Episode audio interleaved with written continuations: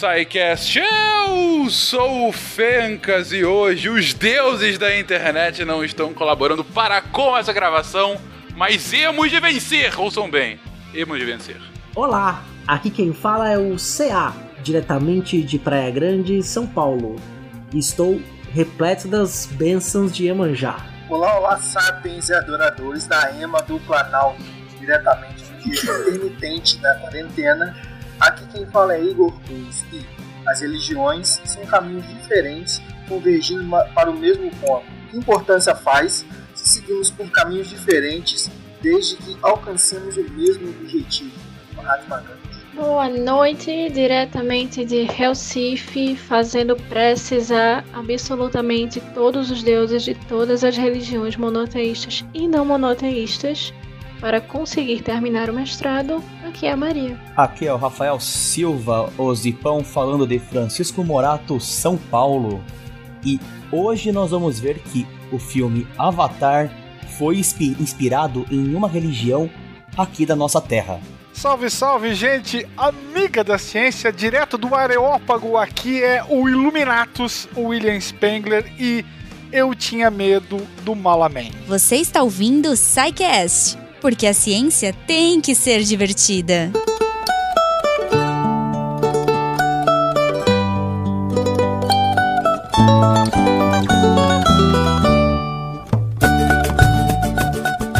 E chegamos a mais uma sessão de recadinhos natalinas do SciCast. Olha aí, boas festas para todo mundo. Estamos aqui.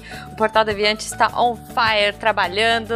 A gente não para, nem em feriados. Então eu espero que vocês aproveitem aí esse episódio incrível que está por vir. Mas antes, né, como sempre, eu queria dar o um recadinho do nosso querido Cambly, aquele parceiro que está com a gente há um tempão aí e que sempre apoia vocês e que nesse mês de dezembro, ó, tá acabando, aproveita, corre.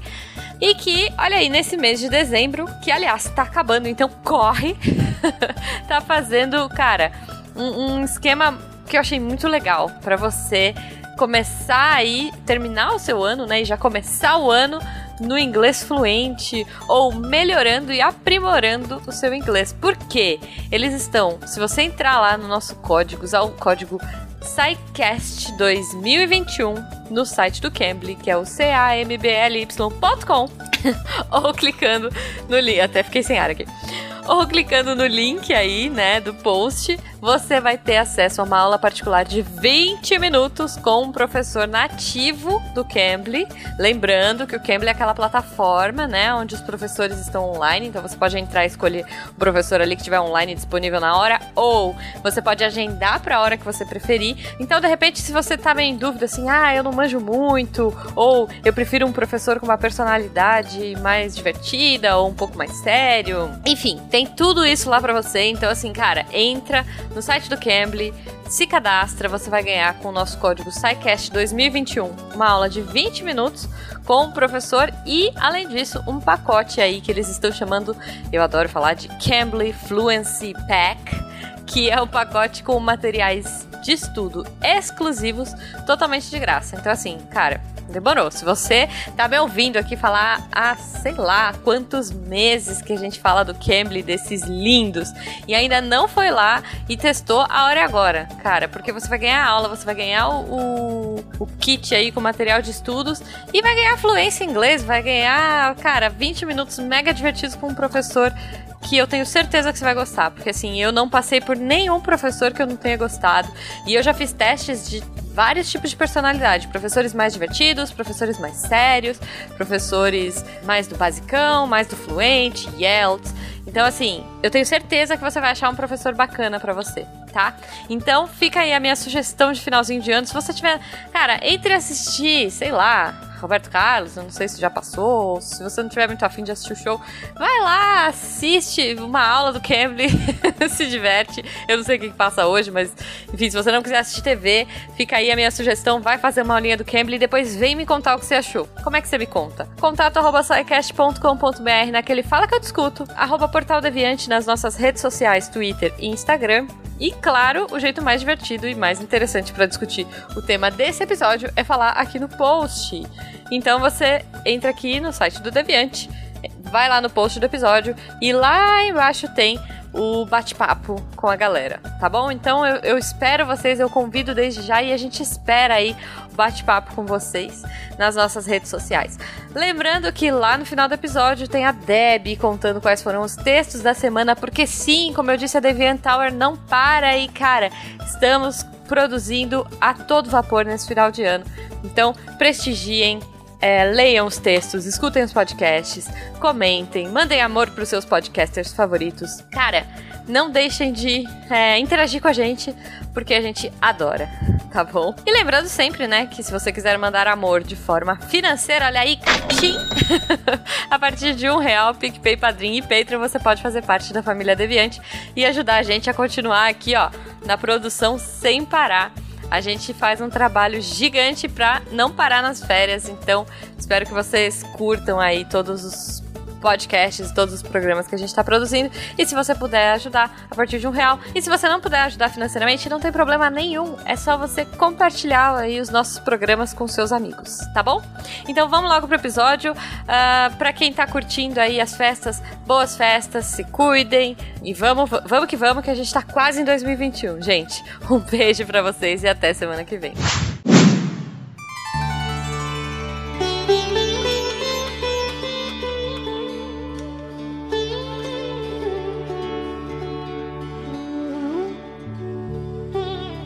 Queridos, começamos mais um episódio do SciCast, mais uma vez com uma baixa, com uma sentida baixa de nosso querido Marcelo Gastinin, que não está aqui entre nós.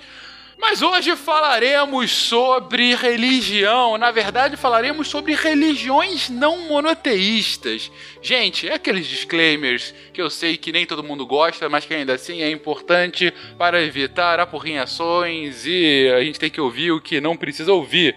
Falaremos sim sobre religião, mas falaremos sempre a partir de uma lógica de divulgação científica. Então falaremos de um ponto de vista de quase de um estudo teológico. Não, na verdade, a, a, a pauta está dando um, um viés mais de um estudo histórico, de evolução histórica das religiões, com esse viés mais não monoteísta, de fato, apresentando religiões às vezes desconhecidas, não tão aplicadas ou ah, algumas vezes até pitorescas, eh, justamente pela nossa pelo nosso distanciamento histórico ou geográfico de quem pratica essas religiões. Lembro que a gente já falou especificamente ah, quando a gente falava de religião ah, sobre o Jesus, a, a, figura histórica de Jesus há muito tempo atrás, ainda nos primeiros 100 episódios do SciCast.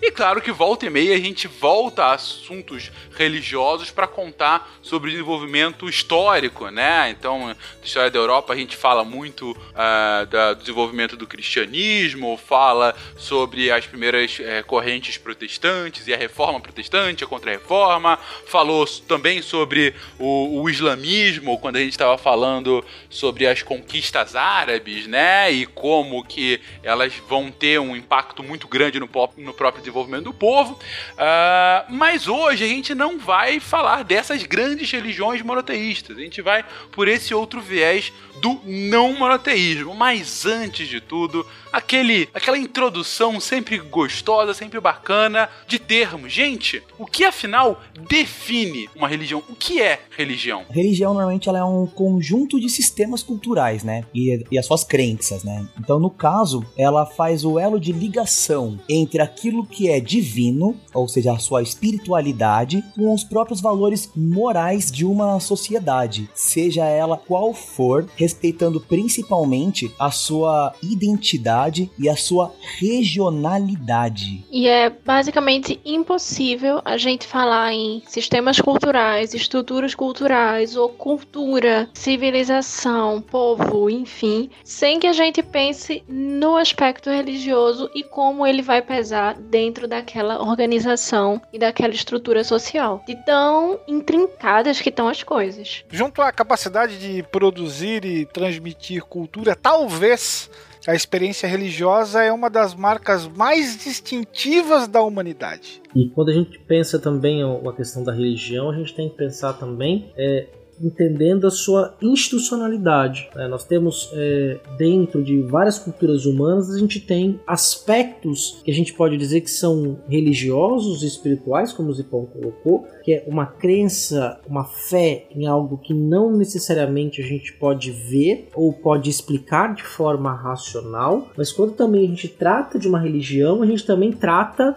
de uma sistematização, e aí entra uma questão também racionalizada dessa espiritualidade disparidade.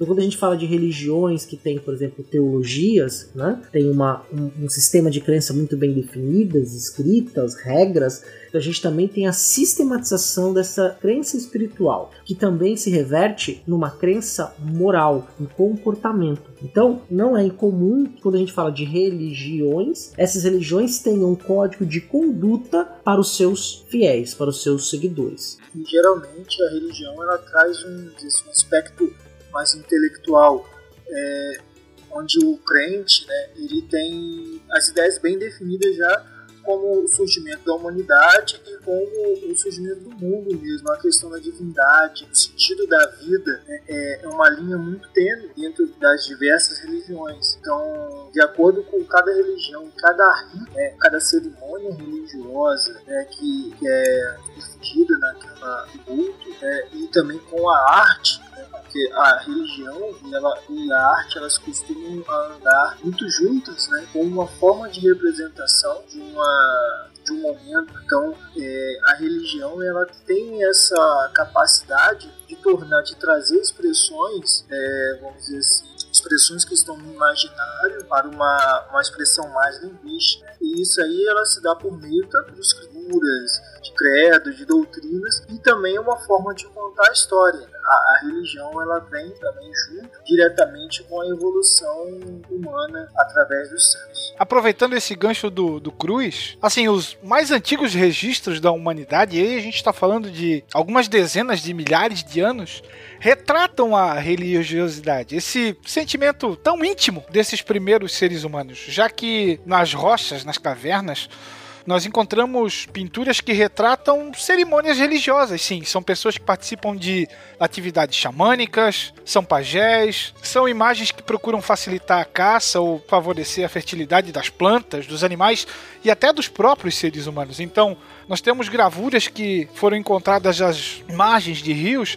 que retratam a crença na força sobrenatural das águas, por exemplo.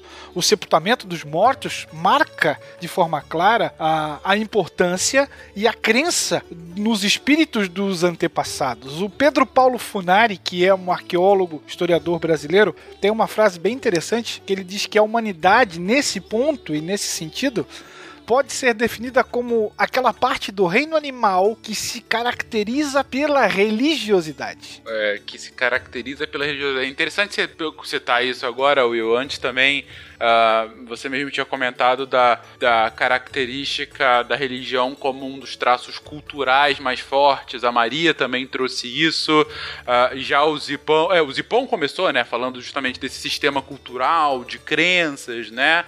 Uh, e o Igor traz essa, essa importância histórica da religião. Sempre quando a gente fala de cultura, né? E a cultura como um traço de distinção do ser humano para outros animais, Uh, eu lembro que foi uma das primeiras coisas que eu via em livros de geografia no colégio, né? Justamente, olha, o ser humano é o único capaz de produzir e transmitir a sua cultura para futuras gerações. E ao mesmo tempo, eu vejo isso muito para mais uma vez os amantes de Civilization, é, como que é, tá associado na própria influência das tribos que vão se expandindo e como que a sua cultura vai chegando em outras outras regiões, né? No caso de Civilization, inclusive fundamentando as próprias fronteiras uh, pré-estatais, né, fronteiras antigas, do como ela chega, e a religião como um traço muito característico. Na minha própria introdução aqui, eu estava comentando dessa dessa desse amálgama que é entre, por exemplo, a expansão árabe, árabe e o islamismo, né? Como é uma coisa quase que indissociável o impacto que a religião teve para aquele povo ou para explicar logo depois a própria reconquista, né? E a expulsão dos árabes aí. Não tô falando que foi só religioso, mas tem um tempero religioso que é essencial para se entender e tantos outros fatos históricos que a gente já falou e ainda há de falar aqui no SciCast, né? Mas bem, é, tendo então uma definição um pouco mais ampla e tendo é, dado o, o, o ponto histórico de fato que vai ser o mote desse cast, ao mesmo tempo que a gente vê essa essa essa relação tão própria entre a religião e a cultura, a própria cultura vai evoluindo. É uma falta melhor de palavra de colocar isso de evolução, parece que é uma evolução darwinista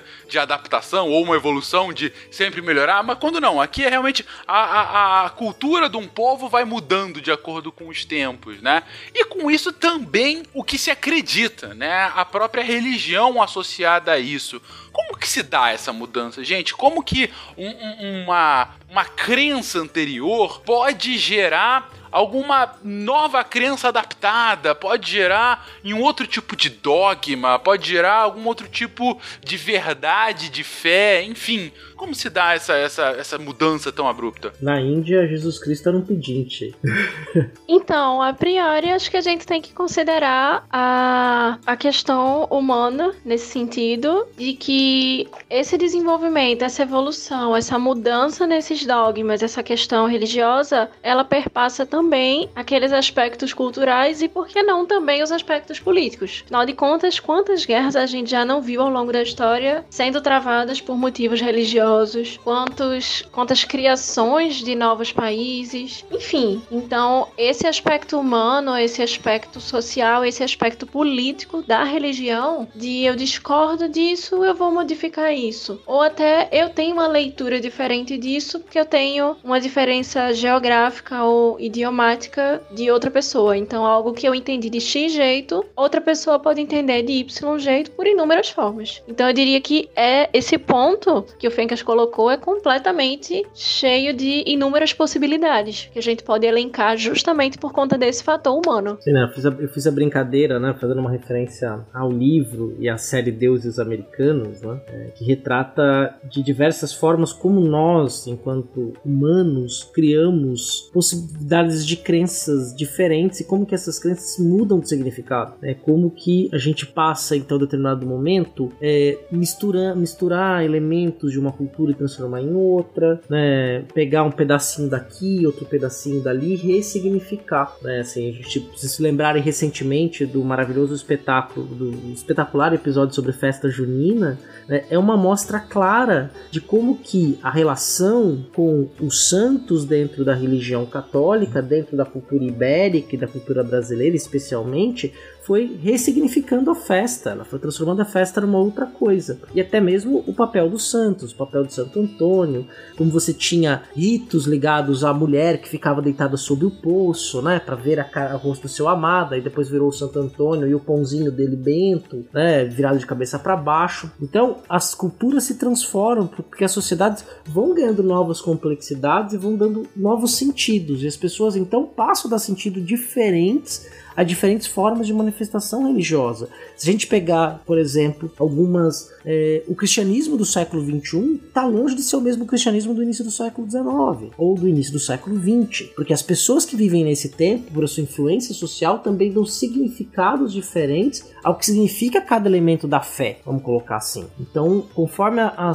sociedade vai se transformando, ela vai dando novos sentidos àquilo que ela também vê como crença. Ô, CA, mas eu acho que uma boa forma de dar um um exemplo disso é uma forma que as pessoas veem hoje por dois grandes rompimentos que tiveram do cristianismo, que foi a reforma protestante, que teve a, a questão do Martinho Lutero de não concordar com alguns dogmas do, da, da, do clero em si, até mesmo o próprio cisma da Igreja Católica, quando houve o, o rompimento né, da Igreja Católica de Roma com o catolicismo ortodoxo, né, que teve essa, esses dois grandes rompimentos, isso só falando só de cristianismo, né? Fora as vertentes que tiveram de budismo, do hinduísmo e de outras tantas religiões que elas foram se fragmentando justamente por essas pequenas diferenças ou especificações regionais que foram ampliando até um ponto que você fala assim: isso um dia foi um budismo todo, mas hoje você tem diversos budismos diferentes. Então, essas especificações regionais, elas trazem essa, essa diferença, justamente até mesmo de forma global, porque quando a gente fala de, de religião, não tem como a gente precisar exatamente falar assim, ó, o, o xamanismo começou no ano determinado,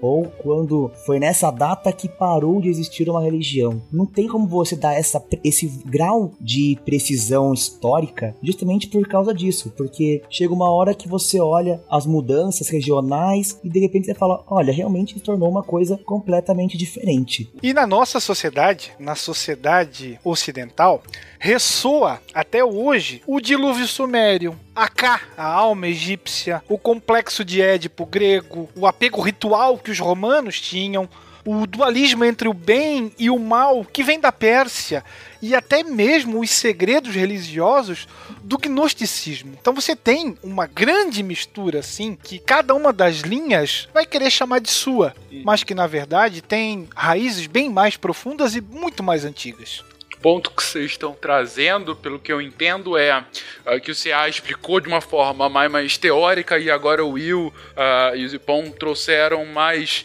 especificando, é a evolução da religião se dá para uma adaptação a, aquele momento, a uma a, a, trazer raízes que já existem de crenças mais antigas para que elas sejam reaproveitadas e histórias sejam recontadas para que essas novas gerações consigam extrair mensagens similares, mas, claro, adaptando a, a uma forma, a uma linguagem ou a algum tipo de, de forma de contar, de forma de ficar de fato inteligível para elas, né? E não algo abstrato, fora da realidade ou não encaixável naquele dia a dia. É, então, quando o Will traz agora uh, que o K egípcio é a, a, a, a imagem, né? O imaginário da alma hoje, isso é uma nova roupagem que foi se adaptando para uma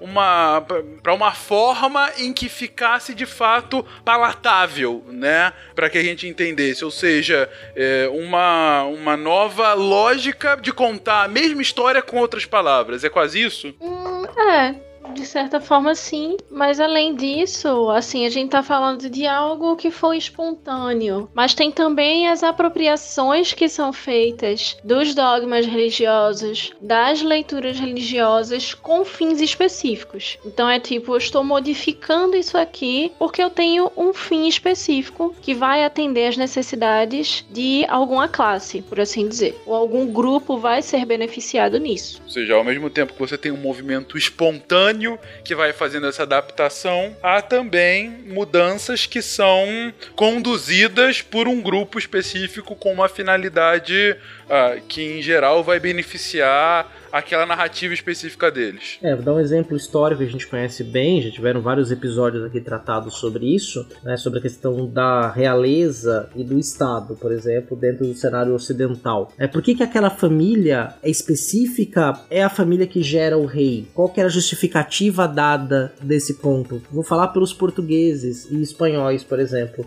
Começaram lá em torno do século XIII, XIV começaram a escrever os famosos livros de linhagem que criavam a genealogia da família do rei e essa família do rei tinha ligação direta com a família sagrada. É como você pegava lá a linhagem sagrada bíblica, começando lá em Abraão, e aí que vai vai passando chega em Jesus Cristo, que também é descendente dessa linha, como se os reis também pertencessem àquela linhagem. Então, eles criavam, né, uma uma descendência desses reis até a, linhagem sagrada bíblica dos patriarcas patriarcas bíblicos, né? Para justificar por que, que aquela família tinha o rei. Né? Então, ó, por isso que ele, por isso essa família pode gerar o rei, porque ele é descendente da família sagrada. Isso vai ser algo muito comum ao longo do globo, então a gente não tem como dizer ah, e se é um fenômeno tipicamente ocidental ou um fenômeno tipicamente Sim, sim. oriental, ou enfim, em todo canto a gente vai ter aquela justificativa de essa família manda porque existe uma ligação divina. Só que essas justificativas vão variar de acordo justamente com esse conjunto de dogmas específicos. Quem pode governar os descendentes diretos de Maomé ou outros fiéis? É, é uma, essa é uma divisão dentro do islamismo. Né? Quer dizer, Maomé deixou apenas filhas mulheres e,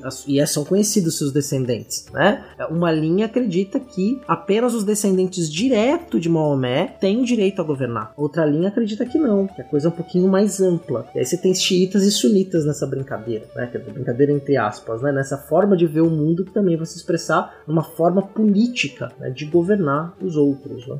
Como assim você, você é Deus? Assim, ó, toda civilização acredita em alguma coisa, não é? Alguma tinha que estar certo, correto? E não é que esse tempo todo quem estava certo era o pessoal da tribo da Polinésia? Assim, é, você tem práticas religiosas que legitimam as ações, né, através de, de desejo, de permissão dos deuses. O exemplo mais claro que eu tenho é a questão do faraó egípcio, entende? É, você vai utilizar práticas religiosas como forma de controle social e como forma de, entre aspas, propaganda de governo. Então ele é um descendente direto. Temos que, né, ou até mesmo encarado como um, o Deus vivo, né? Ainda né, nessa, nessa questão que o Spengler levantou aí, a gente pode é, olhar um pouco para a cultura nórdica. Quando você pega um mito e utiliza ele para justificar um acontecimento mundano, né? Que hoje a gente co- compreende de uma forma mais, vamos dizer assim, mais técnica, coisas que há dois mil, três mil anos atrás não se entendia. É, por exemplo, é, digamos que esteja chovendo muito durante um período. Então, hoje nós entendemos a questão da meteorologia, mas há 2.500 anos atrás, eles acreditavam que o deus da chuva estaria muito furioso, ou o deus da chuva é, estaria solicitando alguma coisa. Então, é, a partir daí, eram, eram feitos, é, sejam rituais, é, sacrifícios ou alguma coisa para alegrar esse deus para que o mal passasse, vamos dizer assim, né? É, se estiver chovendo demais, então a chuva cessasse. Então, em todas as religiões mais antigas, nós vemos muito a questão do mito, é, ligado a uma forma de explicar os acontecimentos do, do mundo. Por que nós nascemos, da onde viemos. Então, essas são perguntas que desde início dos séculos é, nós buscamos essa descoberta da onde veio. Então, se você pegar em diferentes, em diferentes religiões, em diferentes culturas, é, uma explicação é completamente diferente da outra. Né? Ainda mais nessas culturas mais antigas, como você estava falando, a questão do Egito, tem uma, uma situação nas culturas nórdicas são outras situações, no, as culturas celtas e, a, e assim por diante. Então, a, a, religião também ela veio com uma forma de explicar é, situações que para nós hoje é uma coisa completamente normal, mas que há 3 mil anos atrás era algo completamente sobrenatural. E ela também dá sentido à vida das pessoas, né? Quer dizer, ela ajuda é, as religiões, explicam por que, que eu tô aqui, né? quem eu sou, por que, que eu tô aqui, para onde eu vou. É, que é uma, é uma pergunta que nos agonia a todos, de certa forma, né? Por que, que eu tô aqui? Hoje a gente tem várias explicações, mas a religião, as formas de religiosidade, espiritualidade, que envolvem também, que se misturam com, com as suas, que têm as suas próprias mitologias, não se misturam. Toda religião tem sua mitologia de criação, sua cosmogonia, de como funciona o cosmos, para onde a gente vai, como é, como é a vida após a morte, né? ou se algumas até não têm isso, né? Viram uma energia, não tem individualidade, ou que é outra parecida, mas todas elas, quase sem exceções, embora não seja conhecedor de todas as religiões, vamos falar, a maioria das religiões que, pelo menos eu tenho algum conhecimento, elas explicam o que, que a gente está fazendo aqui, né? o que, que a gente está fazendo nesse mundo. Então, nesse sentido, quando ela nos explica, ela dá sentido à nossa existência. Ou ainda, né? Por que, que o rio sobe tanto se eu não vejo chuva? Uhum. Por que, que o Nilo expande? Por que, que o Tigre e o Eufrates muitas vezes engolem tudo? Se, eu, se eu não presencio algo que, que se ele não tem. Aflu... Vamos pegar o caso do Nilo, que praticamente não tem afluentes né? na região do, do antigo Império Egípcio. ou se você pega a região da Suméria, né, com o Tigre e o Eufrates. O que que explica isso? Você não tinha como saber que lá na Armênia, né, no verão, derretiam as geleiras que faziam o Tigre e o Eufrates crescerem.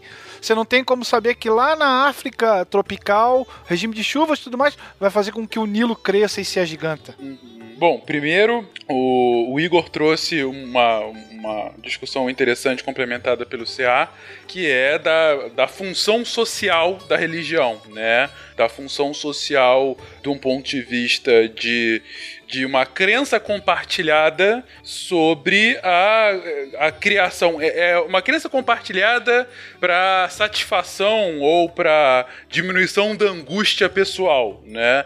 Do, de eu ter uma explicação do porquê da minha existência, da origem da minha existência, do motivo de eu estar vivo ou coisa do gênero. E aí o Will complementa com uma das coisas que eu sempre achei mais interessantes uh, da religião. E eu lembro que quando eu falei pela primeira vez disso, quando eu era é, eu nunca fui de religião, enfim, eu nunca tive nenhuma religião, nunca, enfim, sou batizado como católico, mas nunca segui, né? E sempre achei interessante a, a fé alheia, né? Respeitei sempre a fé e sempre achei interessante. Aí quando eu fui entendendo isso, eu me achei muito esperto de ter chegado a uma conclusão que as pessoas já chegaram há 3 mil anos atrás. Mas enfim, me deixa ficar esperto. Que é justamente o famoso Deus das lacunas, né? Que é o que o Will coloca agora. Que é é a, a resposta religiosa para uma pergunta em que eu não tenho condição, não tenho ainda conhecimento suficiente para responder. Então Will traz aí a partir da lógica da variabilidade dos rios que eram fundamentais para a vida daqueles povos. E a gente pode trazer da a origem do trovão, o porquê da chuva, a existência do sol e da lua, que religiões mais primitivas, em geral, vão associar necessariamente primitivas digo, mais antigas, aí sem qualquer juízo de valor, ok, gente? É, mas vão associar é, a, algum fenômeno a, divino, né? A, a, o Sol e a Lua, na verdade, são deuses. Ou se não deuses, são mensageiros dos deuses. O trovão é um deus que está é, é, gritando, ou é um deus em si. Então, são respostas Uh, que estão justamente. Daí uh, o termo, né? Do Deus nas lacunas, né? São respostas que estão na lacuna do conhecimento humano daquele momento. E quando esse conhecimento ele vai sendo complementado com, com mais, enfim, uh, conhecimento em si e em determinado momento com a própria ciência as, essas perguntas que antes tinham respostas divinas começam a ter respostas naturais. Você acaba conseguindo entender de fato o que era aquilo e a própria existência do divino para a explicação de fenômenos naturais deixa de ser tão imprescindível, né?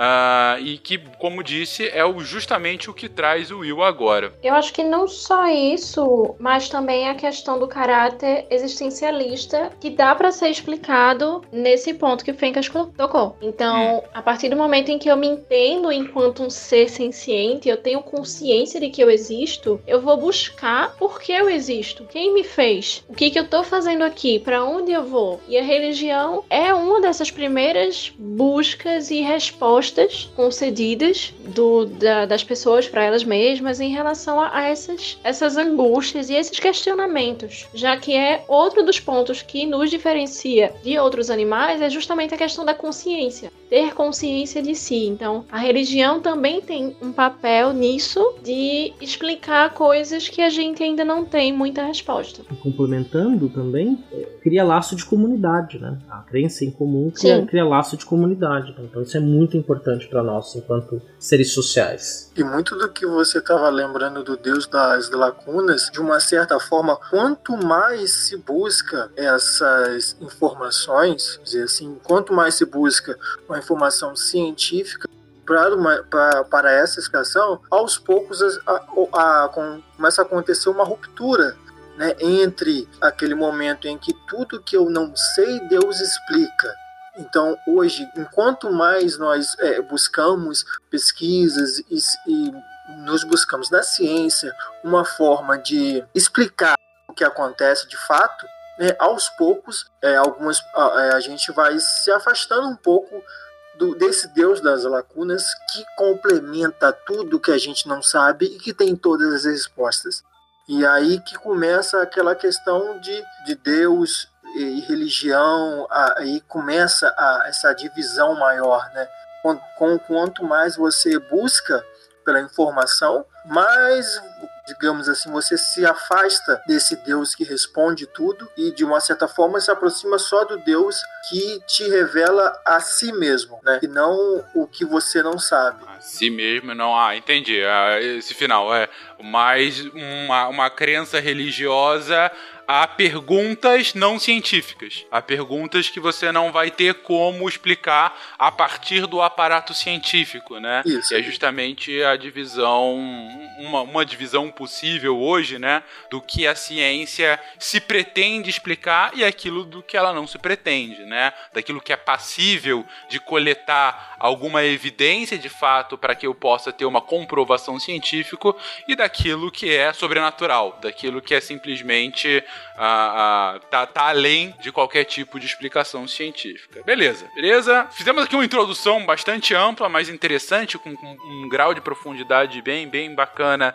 sobre esses. É, é, é esse conceito mais amplo da religiosidade, né?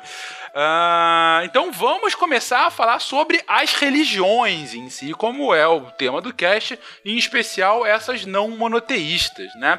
Mas ainda assim, se a gente fizer uma árvore genealógica, né, e entender, uh, digamos assim, características primordiais que qualquer tipo de fenômeno religioso acaba tendo. Tem alguns conceitos que se repetem, tem alguns conceitos um, que, que, derivam de fato a crença e que a gente pode, a gente consegue inclusive catalogar é, diferentes colocar, tipos de religião que a gente já teve e continua tendo no mundo? Vou te falar uma coisa, viu? É, existe não apenas uma forma de você fazer essa, esse agrupamento para facilitar a compreensão dos diversos tipos de religião, mas a gente tem que partir de algum, de algum ponto justamente para começar a entender. Então, então, nós temos assim, desde a forma, falar assim, ah, o tipo de panteão que uma religião tem, ou qual que é a sua, os seus principais dogmas, ou aonde surgiu essa religião. Então, a partir disso, nós podemos tomar como uma linha, até mesmo para facilitar a compreensão desta divisão e até mesmo como ela se expandiu pelo, por todo o globo, junto com a diáspora da própria humanidade, partindo desde a África até a ocupação de todos os continentes que nós temos hoje.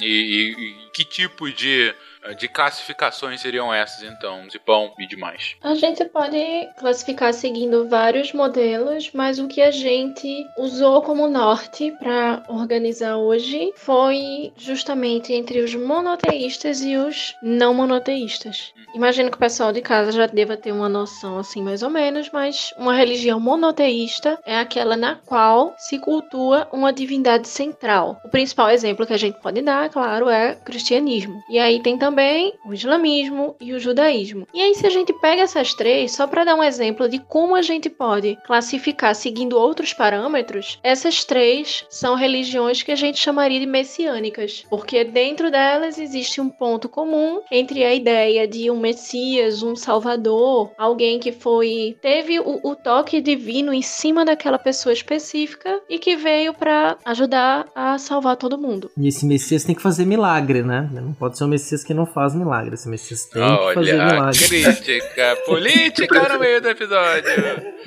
Desculpa, perdão.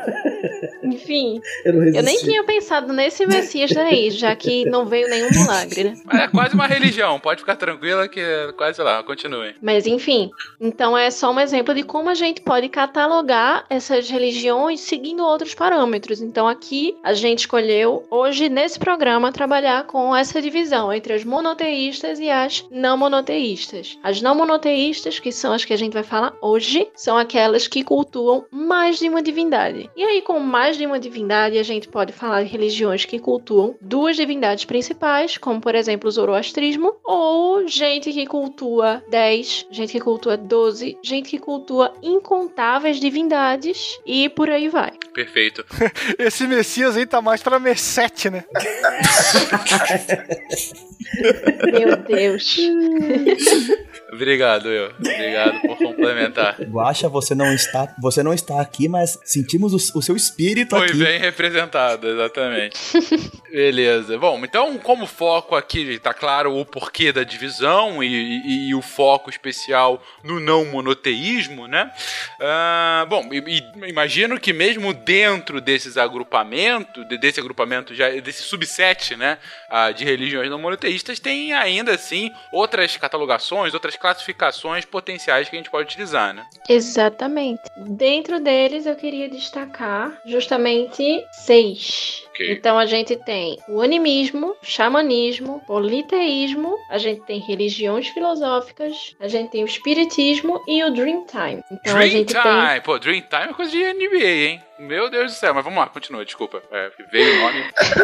O Deus é o Magic Johnson, né? É, exatamente. O Deus é Jordan e o Messias é Johnson. Magic Johnson. Mas continua, por favor.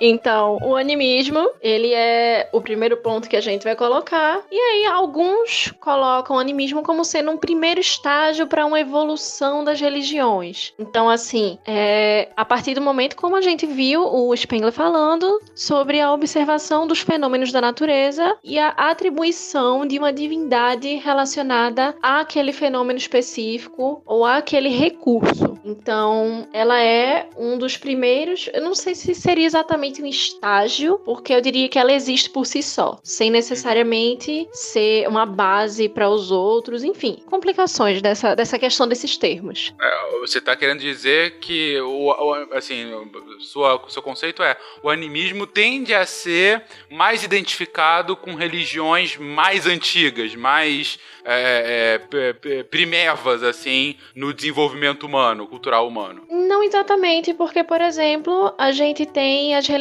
afro-brasileiras, em que tem diversos elementos de animismo. O meu ponto é justamente de que o animismo, ele existe e pelo fato dele ter sido uma das primeiras manifestações religiosas, não necessariamente implica que ele seja, como muitos autores colocam, uma base, porque daria a ideia de que ele existiu lá antigamente e aí evoluíram e é como se as outras religiões tivessem um, um caráter de desenvolvimento maior que esse. Eu não sei se tá dando pra entender muito bem. Entendi. Não há qualquer tipo de, de hierarquia histórica. Isso, não há uma hierarquia. Entendi. Eu acho que ajuda a explicar um fenômeno histórico que é muito interessante, que vem do século XIX. Quando a gente pega, por exemplo, o Hegel faz isso na filosofia, o Comte também faz isso, mostrando, por exemplo, que é, ele cria uma linha evolutiva dizendo que o monoteísmo né, seria uma fase mais evoluída da religião. né? Então, muito centrado no, no Ocidente. né? O Comte faz isso de forma muito clara. Então, quando a gente olha para as religiões não monoteístas, a gente entende elas como religiões muito atrasadas ou muito do passado e que não passaram para o processo de transformação, de progresso, indo primeiro para o monoteísmo e depois lá para o Hegel, para o espírito absoluto, que não tem nada de divino, é a razão pura. né? Então, mas a gente carrega um pouco desse preconceito que foi construído no século XIX, 18 para o 19, e isso está muito arraigado na gente ainda. né? Então, foi só um- uma nota de rodapé aqui para explicar um pouco quando a gente pensa nas religiões é, não monoteístas, muitas vezes a gente pensa como religiões não evoluídas ou como pensamento primitivo, aí o primitivo no sentido pejorativo aqui mesmo, tá? É, comparado à nossa crença, que é mais evoluída, mais racionalizada, né, monoteísta. É, foi só essa nota de rodapé. Uhum. Não, legal você ter trazido esse ponto que vai justamente corrobora com o que a Maria estava defendendo e, enfim, e também do que a gente comentou logo no início do episódio, né? É, não há por que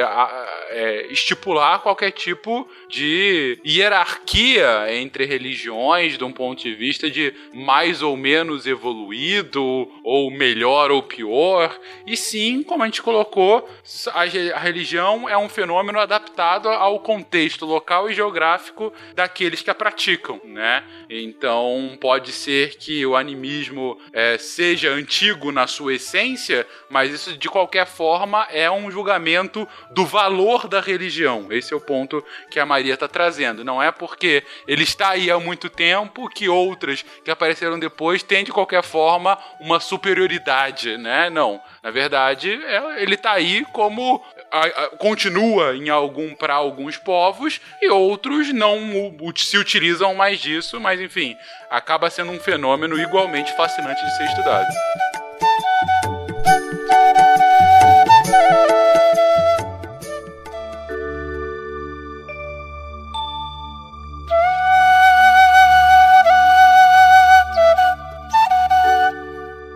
Mas o que exatamente é o animismo, Maria? Você está citando aí que já está há muito tempo, mas não, não explicou exatamente o, o, qual é esse fenômeno. Então, dentro das religiões que têm uma base animista, é, os fenômenos da natureza, os elementos da natureza, eles vão ser vistos como divindades, como entidades. Não que em outras religiões eles não venham a. Não que em outras categorias eles não venham a ser também cultuados. Mas é como se a centralidade, de certa forma, elas estivessem justamente dentro desse culto a esses elementos da natureza, seja a terra, seja o rio, seja o fogo, enfim. Então é como se fosse uma explicação, um, um como é que eu posso dizer, uma metáfora que acho que talvez todo mundo já deva ter ouvido na, na infância, pelo menos assim eu ouvi, a ideia de ah mãe, por que tá chorando? Por que tá chovendo? Porque os anjinhos lá em cima estão chorando. Então é uma forma de divinizar e de dar uma justificativa para algum elemento natural, se utilizando desse argumento religioso. Então, até, sei lá, 7, 8 anos de idade, eu achava que chovia porque os anjinhos estavam chorando no céu. Então, é uma metáfora bem, bem, bem rasteira, mas é basicamente a ideia de atribuir essa divindade, atribuir esse valor e explicar esses fenômenos naturais partindo desse valor religioso atribuído aos elementos naturais. Por isso que essa vai ser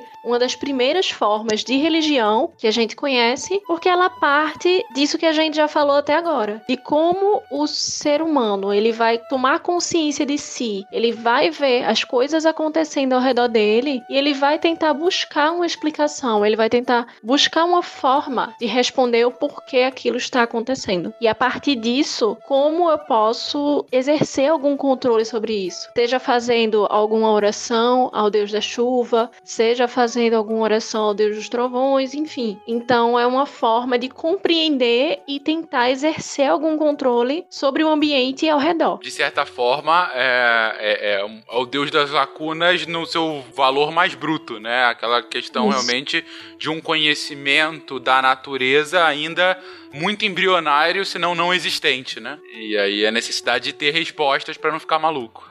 e aí você comentou o primeiro animismo, o xamanismo. Xamã, sempre lembro de xamã.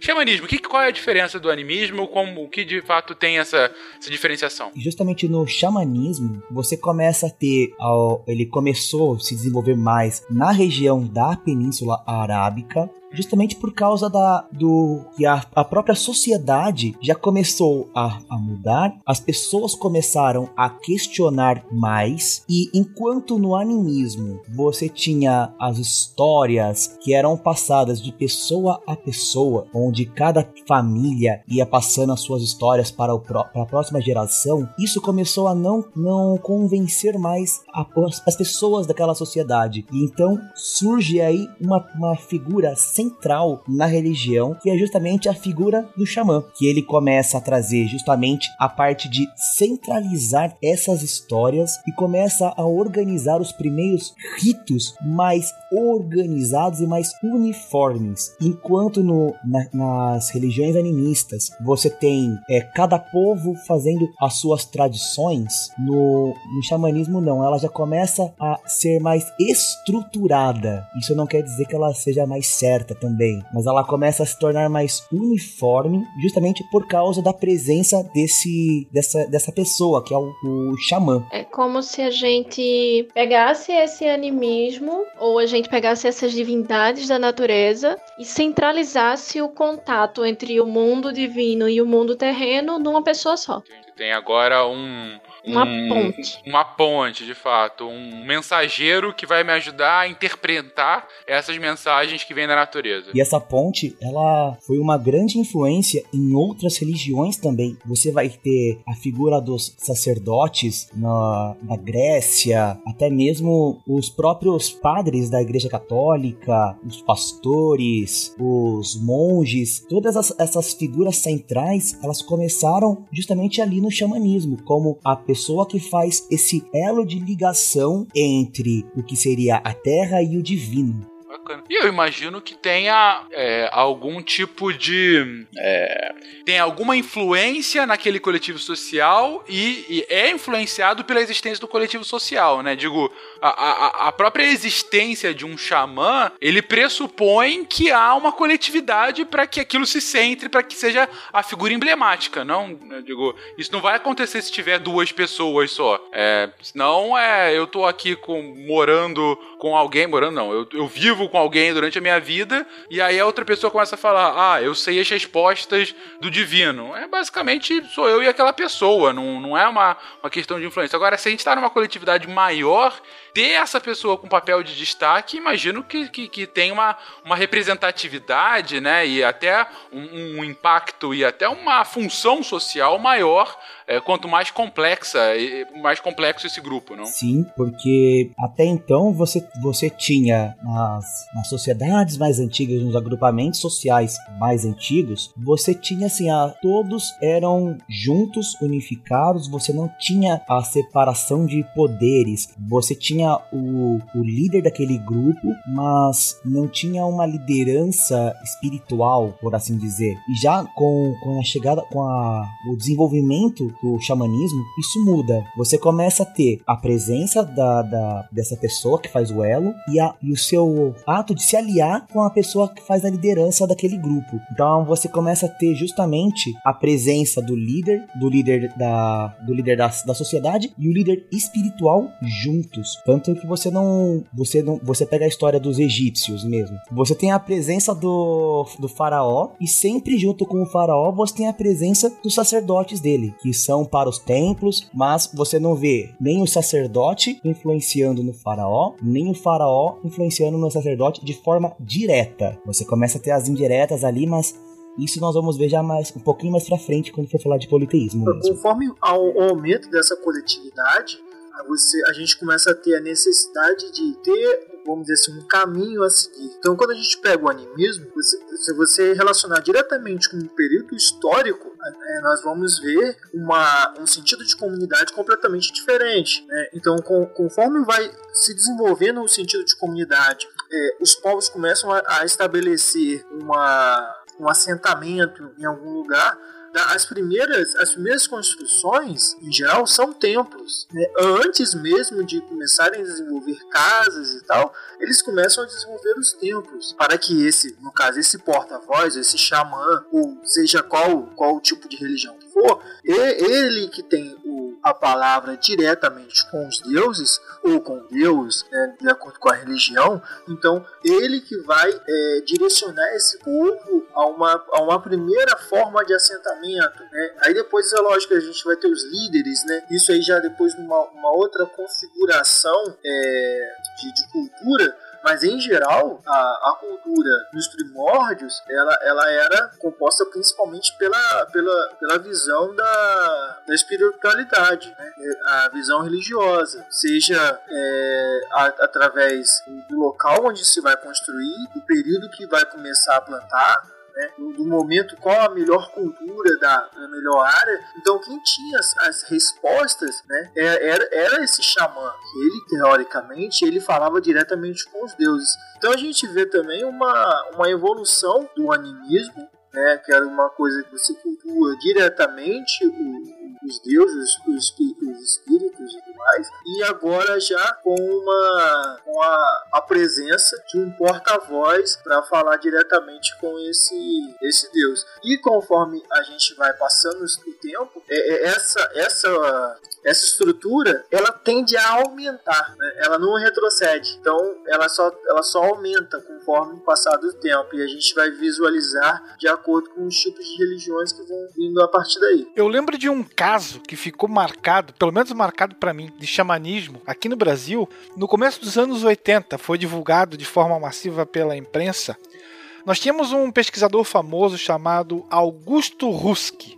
Era um naturalista que é, estudava orquídeas e beija-flores. Ele já mais idoso acaba sendo, numa das suas pesquisas de campo, ele acaba sendo envenenado por sapos. Não lembro se foi no Amapá, foi no norte. E aí ele passou por uma série de tratamentos médicos convencionais que não é, resultaram na sua cura. E ele parte para um ritual de pagelança encabeçado pelo cacique Raoni, foi a primeira vez que eu ouvi falar dele, e do seu pajé Sapaim. E todo esse processo levou uma semana. E no final desse de todo esse dessa ritualística, eles deram o Augusto Ruski como curado e de certa forma ele respondeu bem ao tratamento.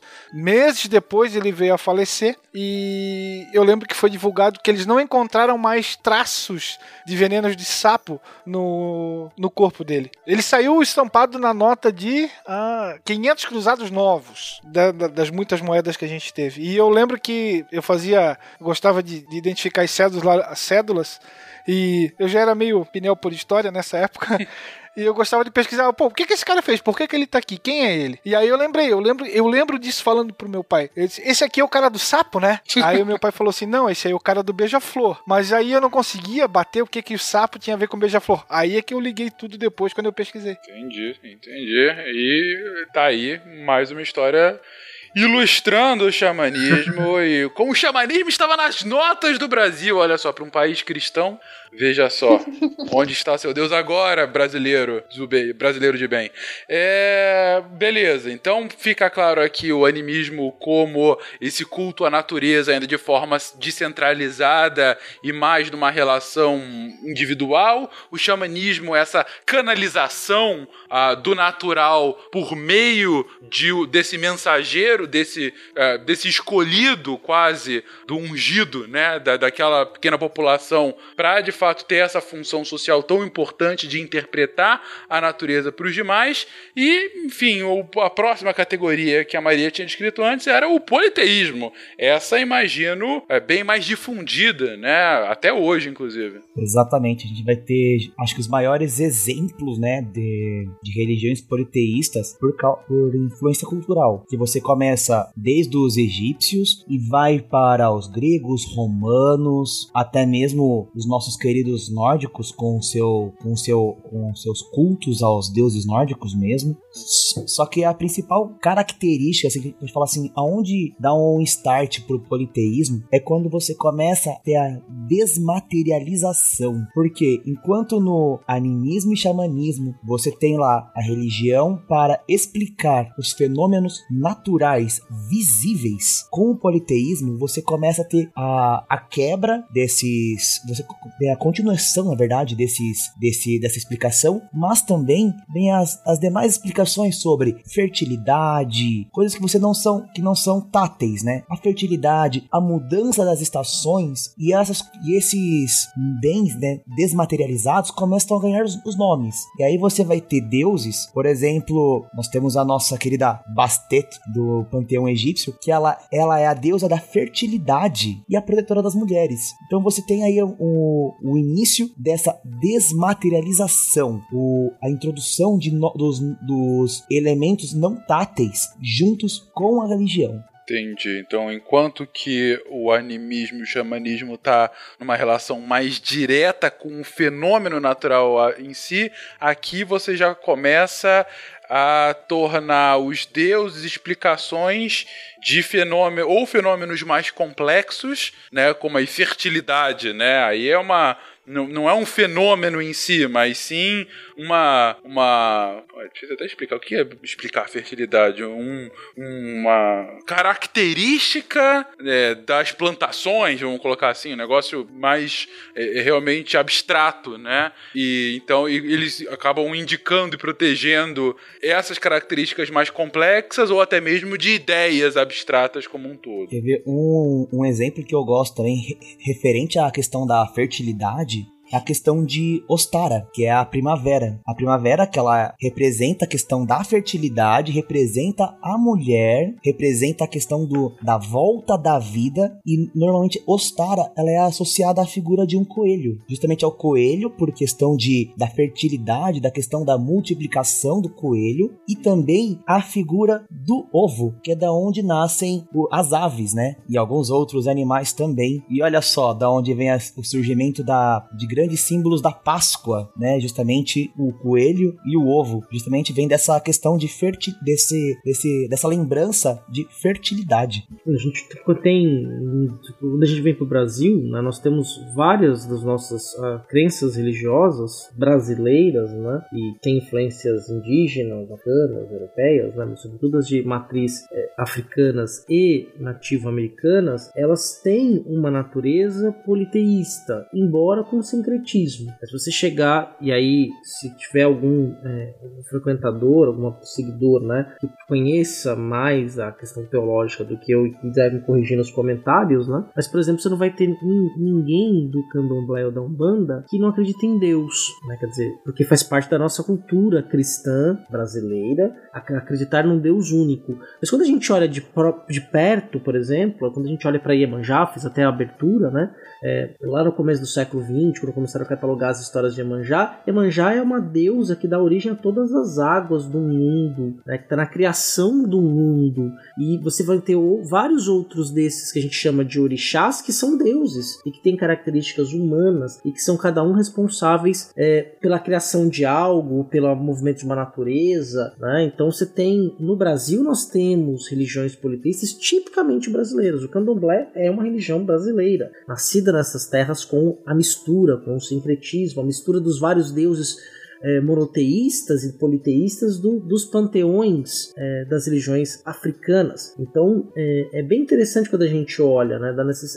a, crença em várias outras coisas. Quando a gente olha para o cristianismo, é, o cristianismo católico especialmente, é, embora é, seja um, uma religião monoteísta de base, né, com a questão da trindade e tudo isso, mas quando a gente olha o culto aos santos, a maneira como a gente se relaciona com os santos, é, co é como se estivesse se relacionando também com pequenos deuses, aqui com seres que vão fazer intervenção direta com Deus, a explicação do catolicismo, né? Para você ter uma intervenção, um milagre, ou que tem um contato tão grande com o divino, tem uma ligação tão forte com Deus que elas próprias são capazes de fazer os milagres. E por serem capazes de fazer os milagres, se tornam pessoas santas, algo que você pode alcançar. Se você pega, por exemplo, lá entre os gregos, é, um homem poderia se transformar num semideus por meio de suas ações. Né? Então, quer dizer, era possível um homem se transformar em algo para além dele. Dentro do cristianismo a mesma coisa, quer dizer, quando você olha uma pessoa que ela, ela tem esse contato divino tão forte que ela opera um milagre, ou é transformada em santos por outra razão, por matar um monte de gente, mas isso é uma outra história. O mérito é algo extremamente flexível. Essa é a, é a conclusão, né? Mas diga aí, Igor. Então, ainda é, no que você está falando, Cé, se a gente pegar, por exemplo, a maioria das religiões politeístas, de uma forma ou de outra, ela, elas têm um, um Deus maior em comum. Você vê, são vários deuses, né, são vários cultos, de fato, mas de uma certa forma todas elas te levam a um Deus superior a todos, seja na Grécia, o falar de Zeus, ou os nórdicos, Odin, então, eles cultam vários deuses, mas existe uhum, um pai Sim. de todos, né? O grande criador, que é diretamente ligado ao Deus, né? que é o mesmo Deus do cristianismo e tal. E assim, e, e também por, por ela, ela, essas religiões terem vários deuses, né? É muito comum que esses deuses eles desempenhem diversas funções, né? Então, igual tá, o Simon estava explicando, a questão da fertilidade, a questão da guerra, do amor. Então, isso aí também forma de que as pessoas elas venerarem o, o, o Deus que ocupa assim, um lugar mais próximo a eles, né? O Deus que, vamos dizer assim, que está mais é, palatável, mais próximo. Isso na, na proximidade mesmo da vida, né? Da mesma forma do, da Grécia, o homem podia se tornar um sem-deus. Então existia essa vontade de atingir a divindade. Então quando isso começa a ficar mais próximo, né? Quando você se sente próximo a esse Deus, você tende a seguir mais essas religiões. Então, é, isso a gente olha na, na questão das, das, culturas nórdicas, né, é um limiar muito próximo entre, bom, vamos lá, a questão dos guerreiros que iam para pra, as guerras prontos para morrer. Por quê? Porque eles acreditavam que após a morte eles se sentariam junto com os deuses. Então eles não se importavam de morrer, matar, que eles saberiam que em algum ponto eles estariam com seus deuses no, no salão de Valhalla. Então tem essa, é, esse limiar que é muito próximo uma coisa da outra. Ou seja, você traz então, Igor, a uma espécie de instrumentalização da religião para uma finalidade social mais ampla. No caso aí uh, do especificamente dos vikings, é a crença da ascensão para o divino dos guerreiros bravos como o grande motor da própria abnegação deles em prol daquela comunidade, né? Ou seja, eu posso morrer pelo meu coletivo, porque caso assim eu faça, eu posso ascender aos céus e ficar junto com os deuses num, num banquete eterno, nos salões divinos, né? É, ou vocês antes comentando sobre a própria possibilidade da ascensão é, ao divino das religiões greco-romanas, né, a partir de feitos seus, como uma espécie de recompensa pelos seus feitos na Terra, essa possibilidade, pelo menos, de, de uma categoria de, de semideus, né, que poderia estar relacionada a essa instrumentalização para uma finalidade social. Algo mais aqui, gente? gente. Como assim você é Deus? Assim. Ó, toda civilização acredita em alguma coisa, não é? Uhum. Alguma tinha que estar tá certo, correto? Uhum. E não é que esse tempo todo quem estava certo era o pessoal da tribo da Polinésia? outro ponto que tanto o CA quanto o Igor trouxeram é a questão da centralidade de, de, de um chefe, né? De um Deus maior, de um pai, de um criador original, né? Até uma referência boa para os grandes amantes de Tolkien e sua obra de Eru, o Ilúvatar, o grande criador que começou a fazer a canção dos Maiar e a partir daí veio tudo. Então, é de fato um, um pai de todos que, ah, pelo que eu entendo, né, pelo que vocês colocaram, vai ter uma relação direta na derivação dessas religiões politeístas para o próprio monoteísmo depois, né? Ah, não só de um ponto de vista da centralidade de somente uma divindade, mas até como a gente já colocou nesse e em outros episódios, da, do reaproveitamento de diversos símbolos dessas religiões como forma de reiterar a legitimidade desse Deus único, né? Uma que a gente sempre comenta aqui é a questão do, do Deus cristão ser extremamente parecido com Zeus, né? Como se fosse um, uma repaginada para tempos modernos da figura da descrição de Zeus. Uh, ou do nascimento de Jesus, que é Deus na Terra, cair justamente numa data comemorativa como é o solstício de inverno uh, nos países uh, do, do, do, hemisfério norte, né? Muito relacionado a, a, ao renascimento, ao reinício, a um novo ciclo que está começando e coisas do gênero. Pois bem, minha gente, pois bem, mas em outros lugares do mundo, principalmente mais ao Extremo Oriente, a gente tem essa outra categoria das religiões mais filosóficas, né? Religiões que tem pouco da religião como a gente conhece, né? Tem até uma origem distinta. Como é que é isso? Como é que é uma religião filosófica? Então, é, eu costumo dizer que essas religiões filosóficas, boa parte delas, então, partem de interpretações complicadas que o Ocidente tirou do Oriente.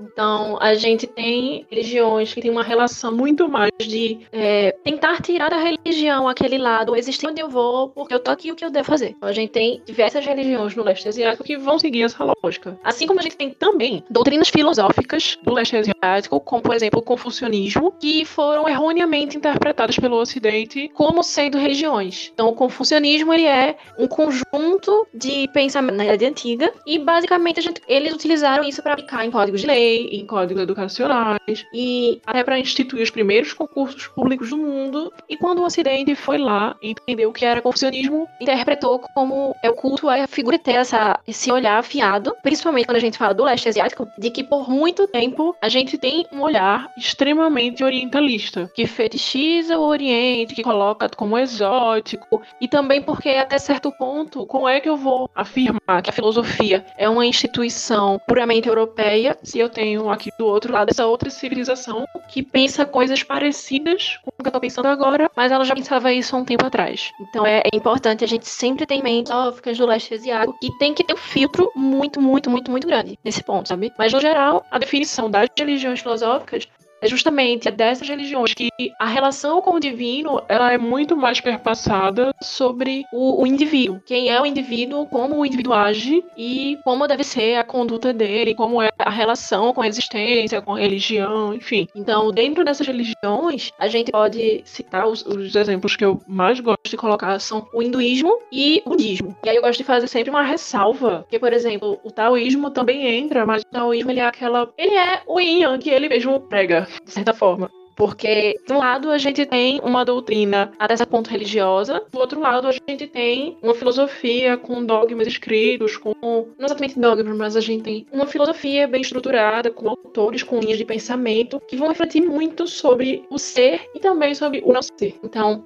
embora o taoísmo ele tenha uma característica e uma face religiosa, ele, em sua essência, ele não é uma religião. Meio que religionizaram ele. Tem muitas aspas aqui. E aí a gente tem o caso do confucionismo também, falei, que é uma doutrina política até certo ponto e alguém foi lá e divinizou aquilo porque não soube como olhar de forma não eurocentrada. E aí a gente tem também, dentre outras das grandes religiões do leste asiático, o shintoísmo, que é a religião tradicional japonesa. Então, ela também é uma grande incógnita, porque eu diria que ela está mais próxima de um xamanismo barra politeísmo, já que você tem nas divindades as forças da natureza, você pode transformar uma força da natureza numa divindade você pode transformar uma grande pessoa numa divindade, e enfim. E aí lá na frente, com a, a introdução do budismo no Japão, eu diria que é o único caso, assim, no mundo, na história, que a gente pode falar em sincretismo como a junção de duas culturas, já que uma religião acabou absorvendo elementos da outra, sem que necessariamente elas se modificassem ou que tivesse uma relação de poder empurrando um outro. E aí a gente vai sentir muito bem isso lá na Idade Moderna, quando os jesuítas chegam no Japão e eles veem que, tipo, ó, tem duas religiões coexistindo muito bem. E os próprios japoneses percebem isso. A gente tem duas religiões que coexistem muito bem uma com a outra. E isso aqui que vocês estão pregando não consegue casar bem, não consegue coexistir bem. Então, acho que quando a gente fala em religiões filosóficas, quando a gente fala em leste asiático, a gente sempre tem que ter esses pontos. E aí o shintoísmo,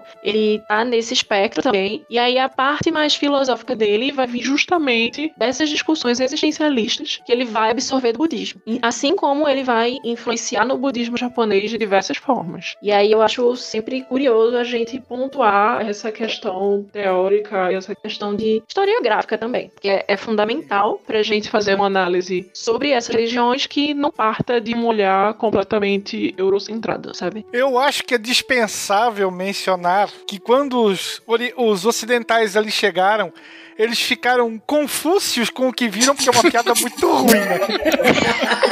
Não, gente, não. Ela deu a volta e ficou boa. Mas sim, ficaram extremamente confúcios. Mas legal você ter colocado isso, Maria. De fato, é bom uh, estipular o que é religião, o que não é, né? Principalmente pelo. O confucionismo talvez seja o caso mais emblemático, né? Que de religião não tem absolutamente nada.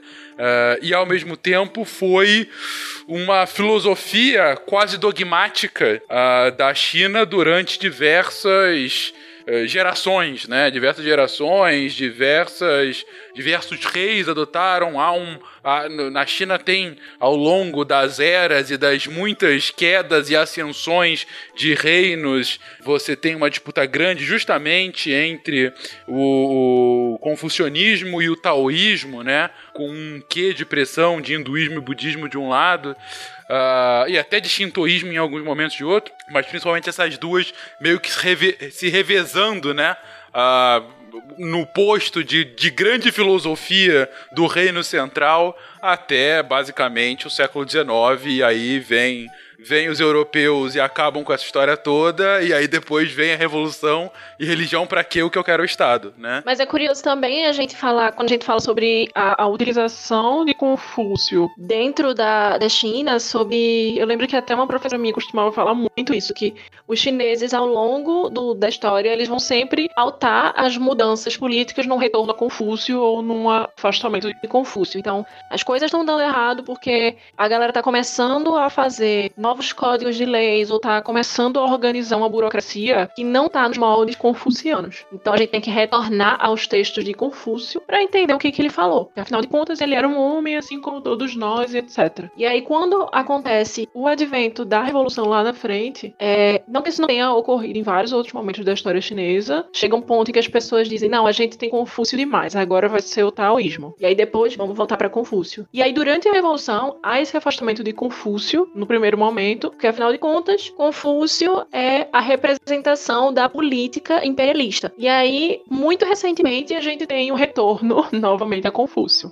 Tanto que, é por verdade. exemplo, os principais centros de divulgação da língua e da cultura chinesa no Brasil são os institutos Confúcio. E aí no é mais Brasil uma no forma... mundo, né? Isso. E aí é mais uma forma de elencar como Confúcio não é uma doutrina religiosa. Eu diria que ele é muito mais uma doutrina educacional, porque ele vai elencar todos os pontos, quais as matérias que um bom cavalheiro, um bom nobre deve saber para ser um, alguém titulado na vida, enfim. Tanto é que os centros de educação, eles vão ter o título de Estudos Confúcio. Então acho isso. que é bem interessante a gente pontuar essa questão. Não, excelente, excelente você ter colocado isso, ah, Maria. E realmente, bom, para quem quer estudar sobre a história da China, é essencial entender o papel do confucionismo na evolução histórica, né? Ah, dos reinos durante as diversas dinastias e dos diversos momentos históricos.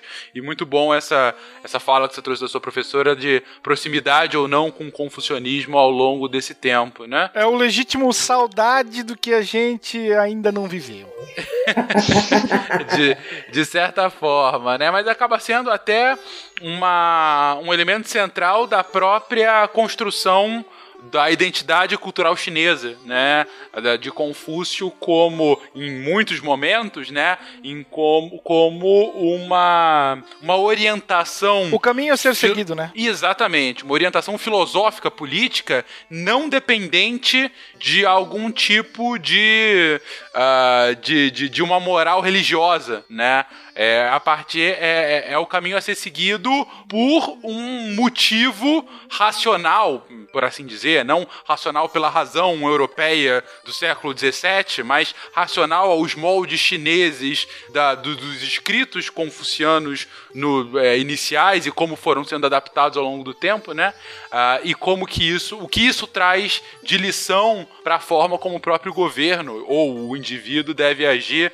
Ah, principalmente eu vejo muito de como o indivíduo deve agir perante a sua coletividade, né? Porque essa questão da coletividade também não é uma questão que vem só do, do partido agora e da a ascensão do, do, do, socialismo na China já é algo anterior. Mesmo no Império você já tinha discussões sobre o papel do indivíduo na coletividade. Mas a gente falou muito sobre o que não é uma religião filosófica, falou pouco justamente das duas principais vertentes. É bom citar rapidamente, a, tanto de budismo e hinduísmo, né? Que, enfim, é, longe de serem desimportantes, pelo contrário, são talvez as duas religiões estruturadas das mais antigas do mundo, né? Principalmente o, o, o hinduísmo, né? Que eles se auto, eles falam que são a religião mais antiga do mundo. Só que essas duas, elas, ah, tanto o hinduísmo quanto o budismo, eles tiveram uma origem em comum, que era uma religião que era conhecida como Vedas. Tanto que muitos termos utilizados nas duas, nessas duas ramificações são muito parecidos, como Dharma, Karma, e aí vem muitos outros termos também, né? Então elas têm muita essa a origem justamente nos Vedas, que são escritos utilizados, são foram escritos utilizados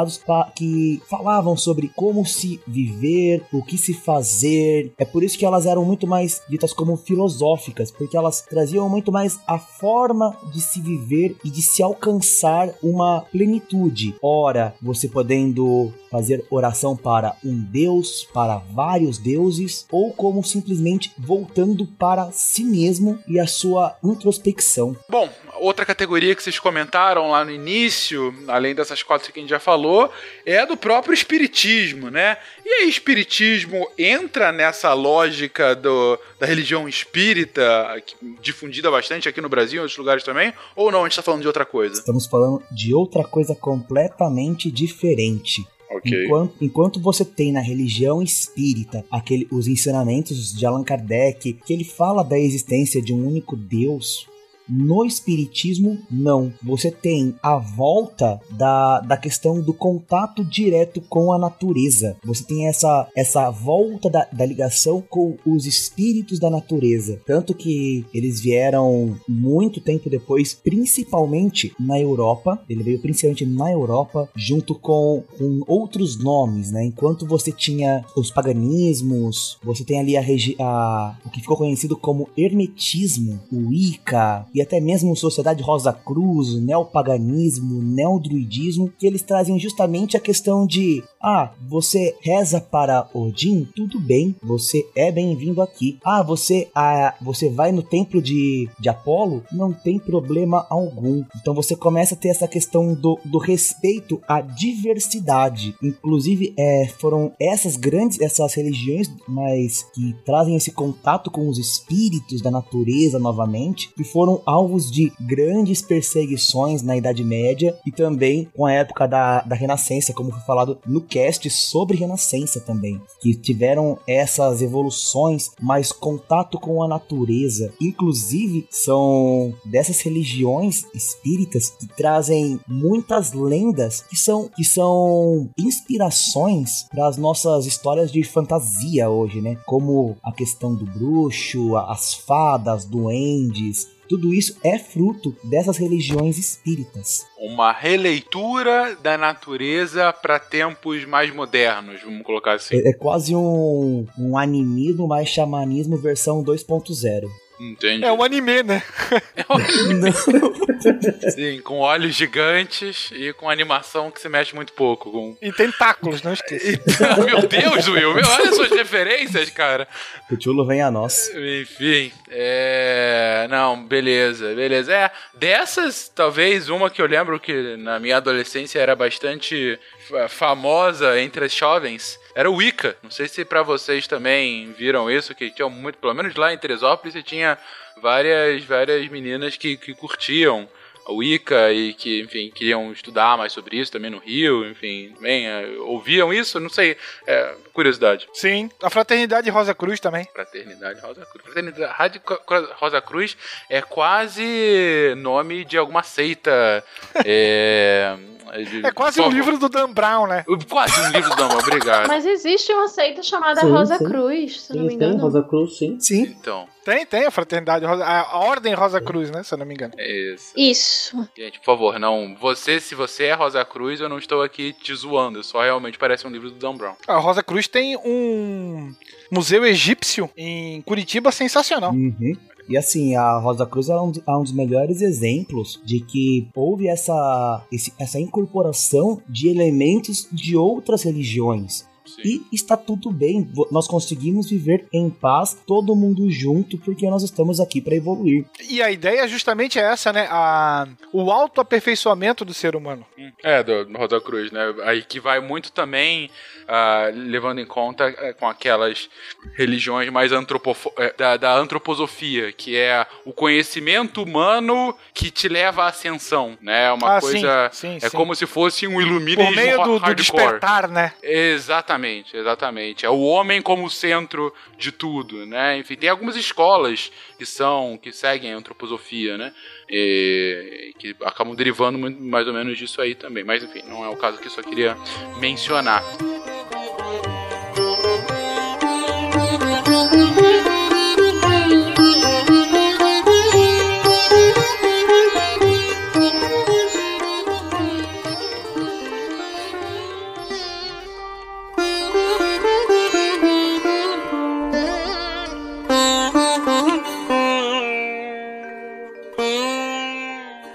Fim, ah, esse que eu queria ouvir que eu nunca tinha ouvido, ou pelo menos não tô reconhecendo. Quem é o Dreamtime, o Dream Team? Enfim, esse último ponto que vocês haviam colocado aqui, gente. Vou te falar que essa é a origem de Pandora, praticamente, que eu falei lá no- na abertura. Então vamos lá. Porque assim, eu vou fazer essa alusão à questão de Pandora, lá do filme Avatar, né? Porque é, um, é, um é uma boa forma de você visualizar o que é o, o Dreamtime. Enquanto você pega e fala assim, no, na questão do hinduísmo, que você tem a questão dos seus ciclos de vida, né? O seu samsara, da sua, da sua volta à vida, da sua reencarnação, o, da sua volta, né? Pra completar alguma missão. No Dreamtime, não. Ela vem assim de você veio, você teve a sua vida e quando você sai desta vida, tudo aquele seu conhecimento é compartilhado com todos através dos sonhos. Então você tem os, os seus ensinamentos mais antigos através de da linguagem dos sonhos. E isso faz com não que você cresça como pessoa, mas que todos cresçam como sociedade. E é justamente nesse princípio do Dreamtime que vem a, a religião dos nativos australianos que eles falam da ques- muito a questão do sonho, a importância do sonho para a vida. Que eles falam que enquanto você sonha, você se conecta com todo uma gama de conhecimentos que já de pessoas que já passaram e que agora você começa a absorver esses conhecimentos. E quando você voltar para este sonho, você faz parte desta unidade, você faz parte desse conjunto. Acho que é uma das, das religiões mais bonitas que eu, que eu, que eu em termos de, de unidade. Uhum. Não, bastante, bastante coletivismo aí, sem dúvida alguma. E, e legal vocês separaram porque realmente é bem diferente do restante, né? É uma crença muito específica que de fato tinha que ser na Austrália, sempre diferentona, bichos que, que vão matar todo mundo e gente que sonha bonito no coletivo. Não, mas bacana, cara, realmente é, é legal. Eu não. Acho que eu já tinha ouvido falar, mas enfim, nunca tinha lido sobre. Bem, bem bacana. Bem, fizemos aqui um, um apanhado das principais é, é, modalidades, das principais categorias que a gente pode aqui colocar essas religiões não monoteístas. E aqui a gente já foi, inclusive, comentando sobre é, influências, influências de um ponto de vista de evolução histórica, né? Que essas, mesmo entre essas categorias, a gente começou a ter e derivações, né? De como as religiões foram apontando para novas crenças em novas gerações e em novos contextos geográficos. Então, quando a gente é, tenta pensar numa numa árvore de fato, né? Numa ah, numa ascendência e descendência da religião, a gente consegue ter ligações ah, bastante explícitas, né? De onde cada religião ah, derivou, se derivou direta ou indiretamente, ou pelo menos teve alguma influência, né? E aí a gente consegue montar essa quase essa genealogia das religiões ah, históricas do mundo, né? Ah, é claro que a gente não vai aqui citar todas e não, não tem nem essa pretensão, mas é bacana comentar um pouquinho, fazer um- uma passada histórica bem, bem breve sobre como que essas evoluções foram ao mesmo tempo se espalhando geograficamente, principalmente a partir da África, né, o berço da civilização humana, para o Oriente Médio, para a Europa, para o leste asiático, para as Américas depois também, ah, para a Oceania, enfim. Ah, gente, como que a gente começa isso aqui?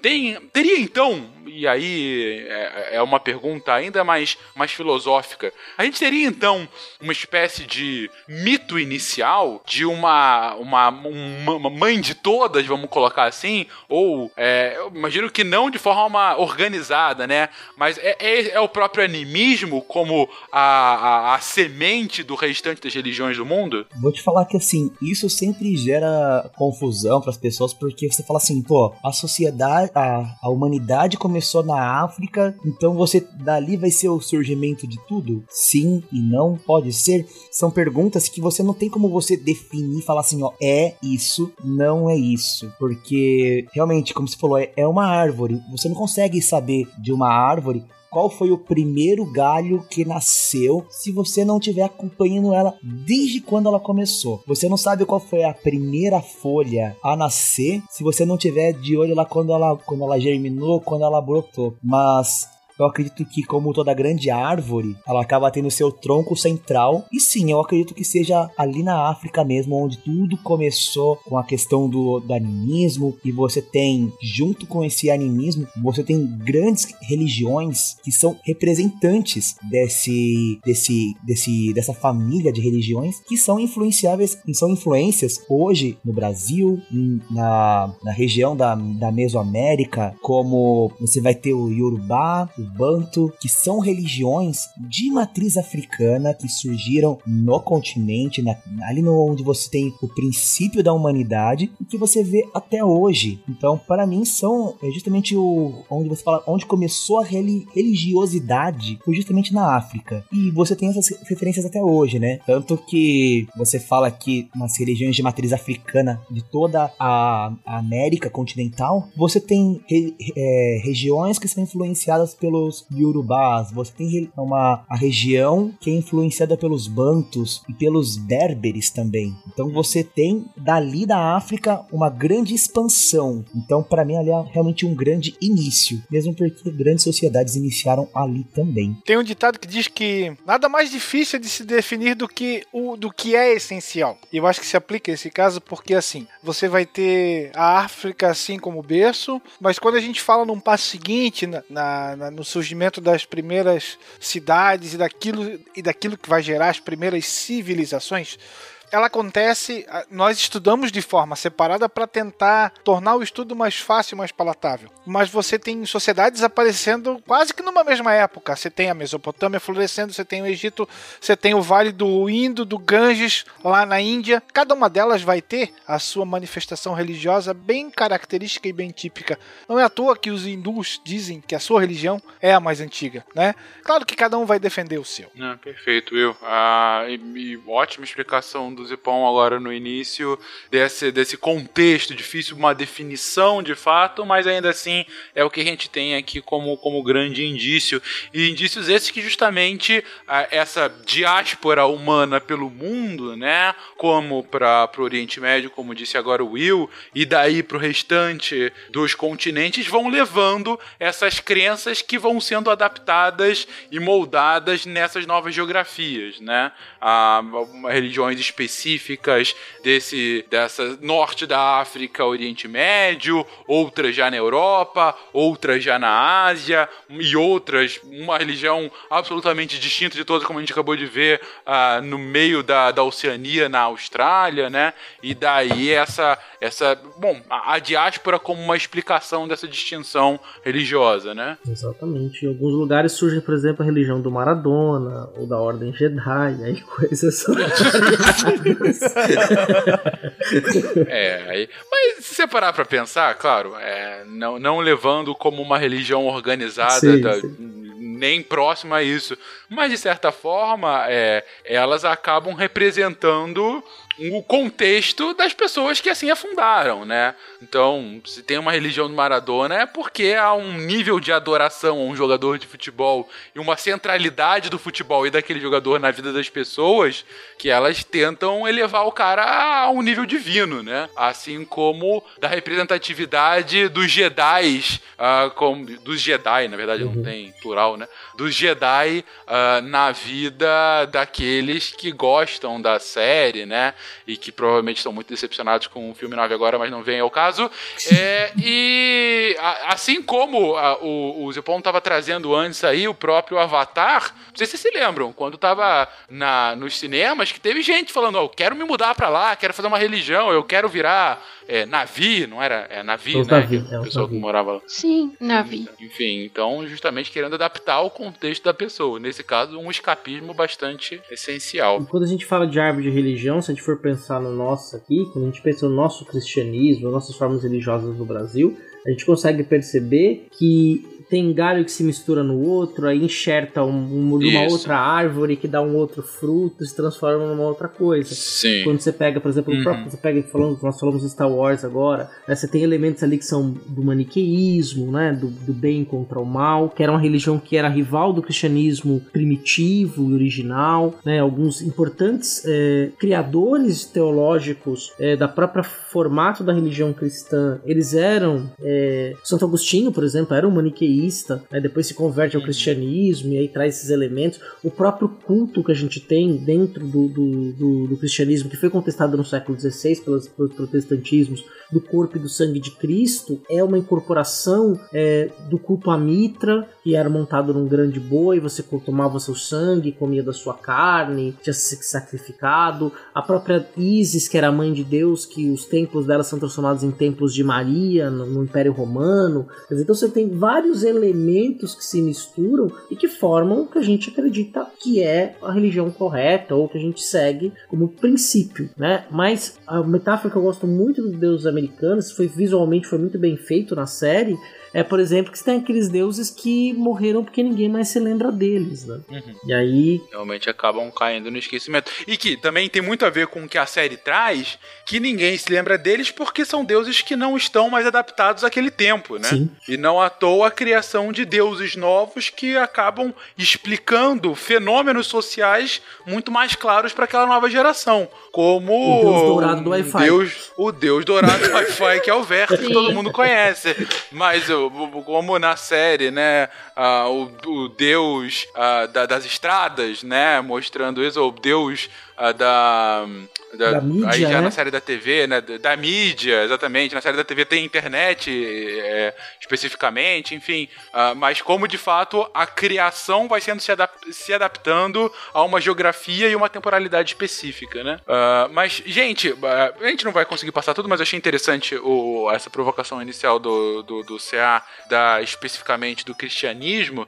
Teve uma, uma figura que o pessoal colocou aqui na pauta, que eu vou pedir depois pro Tarek colocar no post, é, que é muito boa que é justamente uma tentativa de descrição dessa árvore, mostrando os galhos e as suas ramificações e as suas intersecções.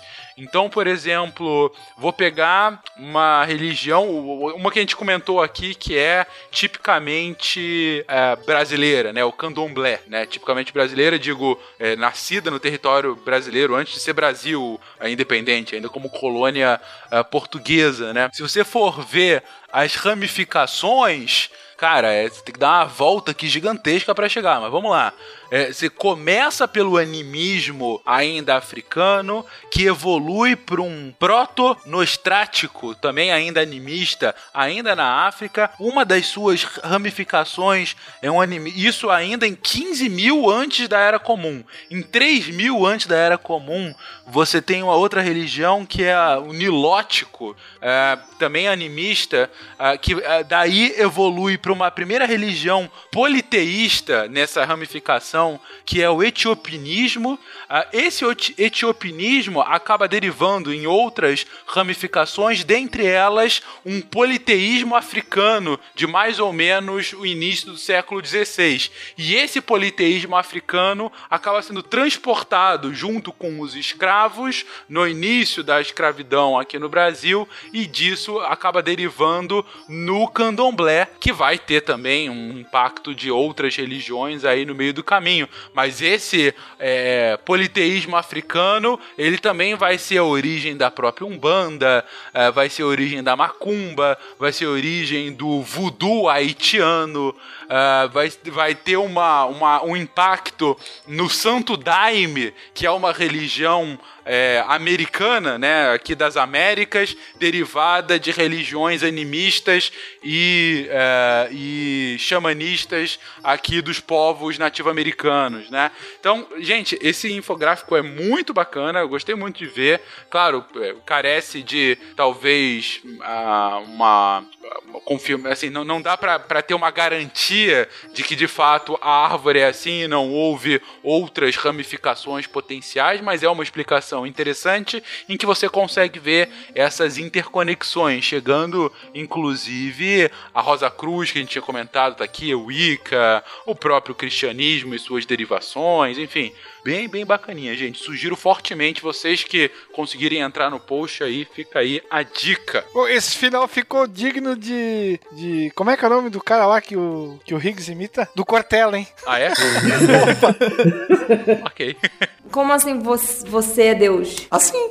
Ó, toda civilização acredita em alguma coisa, não é? Uhum. Alguma tinha que estar tá certo, correto? Uhum. E não é que esse tempo todo quem estava certo era o pessoal da tribo da Polinésia? Pô, tem também a história do Utnapishtim, que é o Noé sumério. Ele aparece lá na epopeia de Gilgamesh.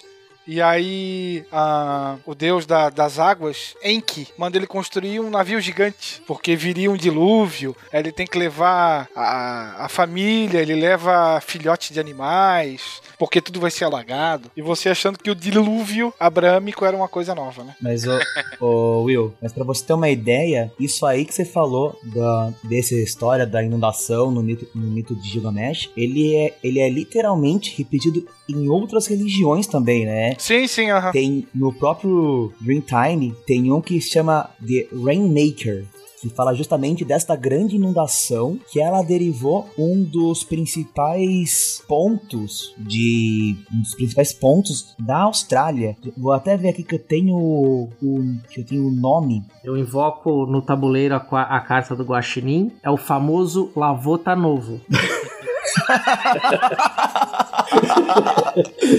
Guaxirim usado com sucesso. É, exatamente. O, Mas... o nome dessa, dessa montanha, que ela foi uma das derivações do desse, desse Rainmaker, é o Naral, Naralugan.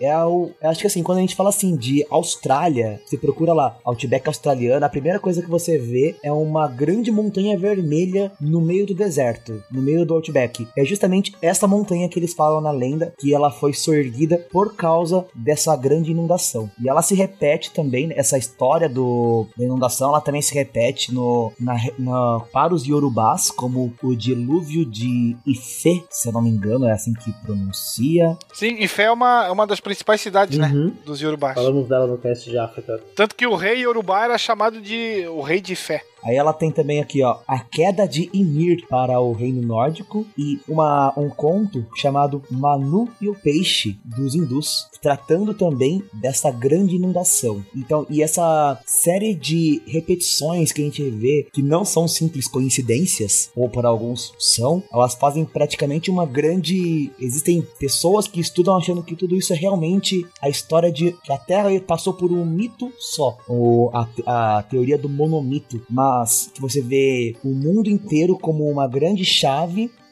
e cada parte do mundo ela traz um, um fecho, uma parte dessa, dessa chave para abrir esse, esse grande mito da criação do mundo. Né? E, é claro, e cada, cada região, cada religião, cada povo vai trazer aquela construção de uma forma sua, né? Com as suas características, com seus nomes, mas que todos trazem um grande exemplo. Do Lavô tá novo. E aí entra justamente nesse último ponto que eu queria trazer no cast de hoje, gente.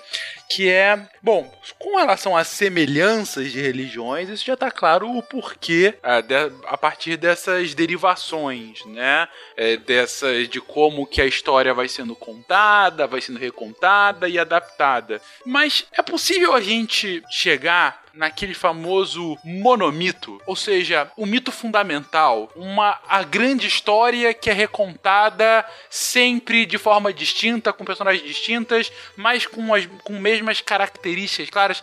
É, é, é, tem de fato esse, esse, esse traço fundamental meio que comum a todas ou a boa parte dessas religiões? As manifestações religiosas são tão múltiplas e variadas como é diverso o próprio ser humano, né, nas suas culturas do presente e do passado, inclusive.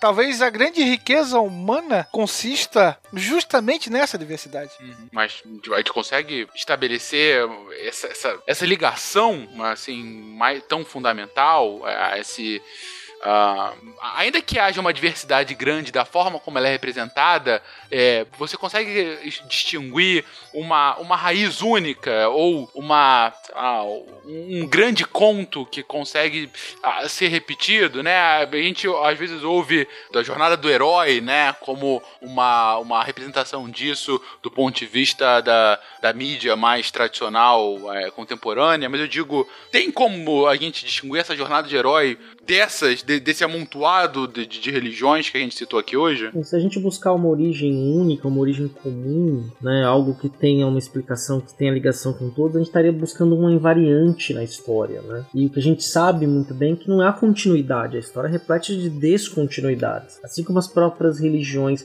Claro que existem elementos comuns que estão dentro das histórias, né? Você pegar, por exemplo, uma coisa que já foi, você pega as pirâmides, né? É matemática básica, né?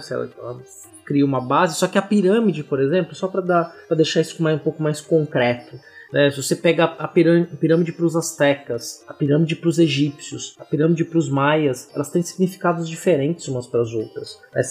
O, o, elemento é basicamente o mesmo, uma pirâmide, uma, uma construção alta, só que um fazia sacrifício para os deuses, outros era um grande mortuário. Né? Então você tem elementos que podem ser comuns, mas o significado prático e, mais profundo dentro daquela cultura é muito diferente de um para o outro pode parecer, mas passa longe de ser igual. Né? Então, talvez uma das poucas invariantes que talvez a gente conheça seja a nossa capacidade de acreditar em algo que vai além de nós.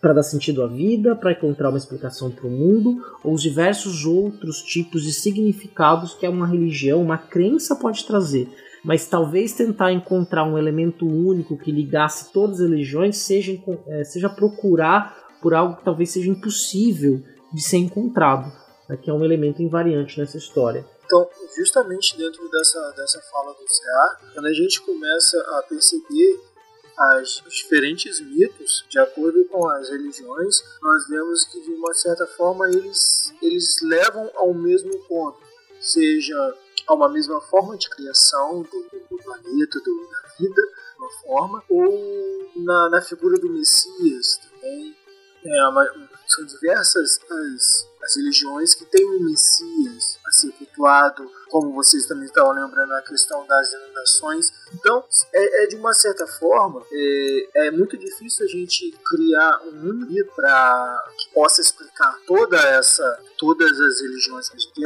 uma vez que é, a uma vez que a forma que a gente tem o mundo hoje, a, a, conexão que nós temos hoje, não era nem sequer pensada há centenas de anos atrás. Então, uma mesma situação poderia estar acontecendo em dois lugares ao mesmo tempo, em tempos diferentes, e elas podem ser relacionadas ou não. Então, é muito complexo, como o CA mesmo estava descrevendo, é você querer é, é, agregar a uma mesma história, ainda mais quando se tratando de religião. Né? Quando a gente pega a questão da, da África, né, o berço da humanidade, e você, talvez algumas coisas que aconteceram na África, se você vê no mesmo período, ah, o que aconteceu na Europa, será que tem alguma uma ligação? Será que isso foi uma situação que aconteceu no mundo todo? Então, isso é muito complexo. De dizer o que isso é muito complexo quando a gente vai olhar de uma forma,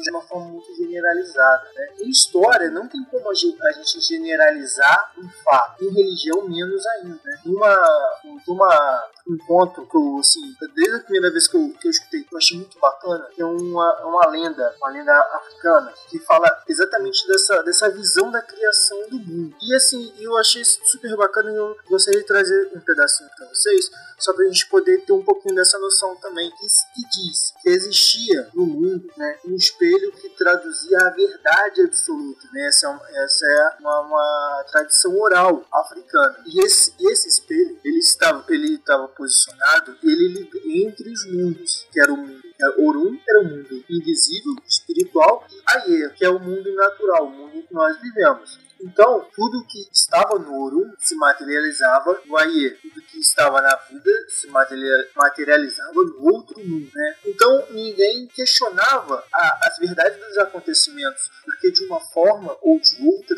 tudo era explicado. Então, até aí, né? é, então todos na, na, naquela aldeia, numa aldeia africana, e todos eles tinham cuidado para não quebrar o espelho da verdade, né? Porque ele estava assim, uma ponte entre os dois mundos. Então, então tinha esse medo de, de flagelar uma coisa que era divina, mas que estava no mundo natural. Conta-se né, que nessa aldeia vivia uma menina chamada Mahura. Ela trabalhava muito e, é, e passava todos os dias socando o pilar é, um pilão socando inhame para fazer o alimento. E um dia, ela sem perceber, ela um movimento ali de socar o, o, o pilão, ela bate no, com a mão, bate, bate forte no espelho, o espelho se espatifa e quebra. E ela entra em desespero e vai procurar o Lorum, que é o Deus Supremo e tal, né, pra falar né, do que aconteceu. E o Lorum olha pra ela calmamente, bem relaxado, deitado na sombra, e explica. E fala assim: ó, de hoje em diante, quem encontrar um pedaço em qualquer parte já pode saber que está encontrando apenas uma parte da verdade. Que o espelho espelho espelha sempre a imagem do lugar onde ele se encontra. Ou seja, não importa aonde você esteja, quando você encontrar esse espelho e traduz a verdade, você vai ver só uma parte dessa verdade, porque ele já não é mais a verdade absoluta. Então, a cada vez que a gente se encontrar com outras pessoas e discutir novamente qualquer outro novo assunto, você se reencontra numa nova verdade, na verdade do outro. E a religião é basicamente isso. A partir do momento que você se propõe a encontrar uma outra pessoa, a, a discutir as religiões de uma forma mais aberta, sem é, nenhum entrave, sem nenhum fanatismo né, religioso, então você está disposto a, a, encontrar novas verdades e construir a sua própria verdade a partir daí. Então é, essa é uma, um pequeno, uma pequena lenda que existe. Eu, eu, eu, depois que eu descobri ela, eu comecei a trazê-la um pouco mais para a vida, para a gente poder aprender a, discutir um pouco mais e encontrar mais a verdade, além da nossa própria verdade. Acho que é mais ou menos por aí. Bacana, bacana, bacana o mito e bacana o aprendizado aqui que você traz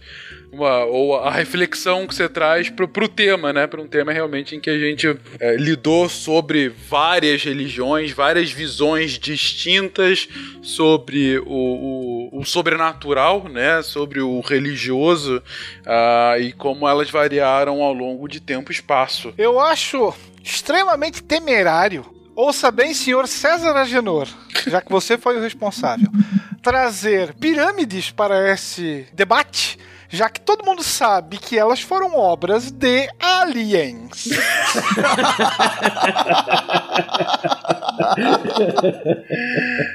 É verdade. Mas olha, se. Pô, por que não cultuá-los, Will? Por que não um mito. Ó, a gente não tem Eram o. os deuses astronautas? Pois é, e a gente não tem o. Como é que é? A cientologia, não é isso? A cientologia é uma religião formal hoje em dia em que o mito é baseado em alienígenas como deuses, né? E... Volta pra Ordem Jedi que tá melhor, hein? Por favor, consultem a pirâmide de cristal. É, mas, mas assim, é, mas até isso, é, é, falando um pouco mais sério, mais uma vez, é fruto do tempo atual. Não dava antes pra gente ter uma, uma religião cultuando alienígenas se você não tem um povo sequer que discute sobre a existência, primeiro, de outros planetas, né? Segundo, de outros seres vivos que poder, inteligentes que poderiam vir aqui e mais avançados e daí poderiam eventualmente realmente serem uma espécie de deuses entre os humanos, né? Daí até a própria existência do Superman, o novo Jesus, né? E as, todas as suas uh, semelhanças em, em, vários pontos, né? Suas re, a releitura de Superman como um Jesus moderno, né? Mas enfim, aqui a gente já tá começando a viajar um pouquinho, vamos só culpar o César mesmo por ter trazido pirâmides ao cast. I want to believe. Qualquer coisa, consultem a pirâmide de cristal lá no, no Missangas, por favor. Ah, sempre uma boa referência. Já que o Guaxa não tá aqui, fica o catinho alheio. É, então é isso. Gente não tem Guaxa para finalizar aqui, mas tem a reflexão, busquem conhecimento e achei interessante. Bom, de qualquer forma, digo a, a todos que é muito provável que a gente volte à temática de religião em casts futuros, é, talvez para destrinchar algumas religiões em específico, né? Talvez para citar agora mais a evolução das monoteístas, que sem dúvida foram. Eu gosto muito daquela charge do, do Sábado Qualquer, que ele coloca as religiões tal qual um jogo de, de war, né? E que no final aparece uh, o deus dele, né, colocando, ah, ganhei, mostrando que ele conquistou mais territórios, né? Claro, longe de ser isso, mas de qualquer forma é interessante de colocar as religiões monoteístas como, é, de certa forma, uma das, das mais preponderantes hoje no, no, mundo de 2020, né? Então talvez valha é, voltar aqui. É claro que a gente vai voltar à discussão religiosa e muitos, muitos outros casts de história, como a gente já tem feito até então. Um beijo pra todo mundo e até semana que vem, gente. Tchau, tchau. Para. Parou?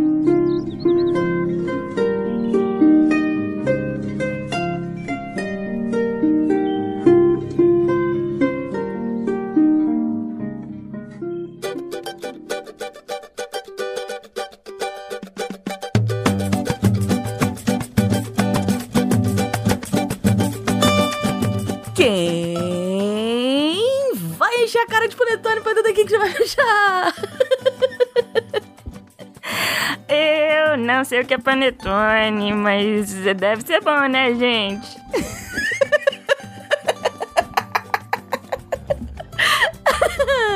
vamos, vamos pros textos da semana.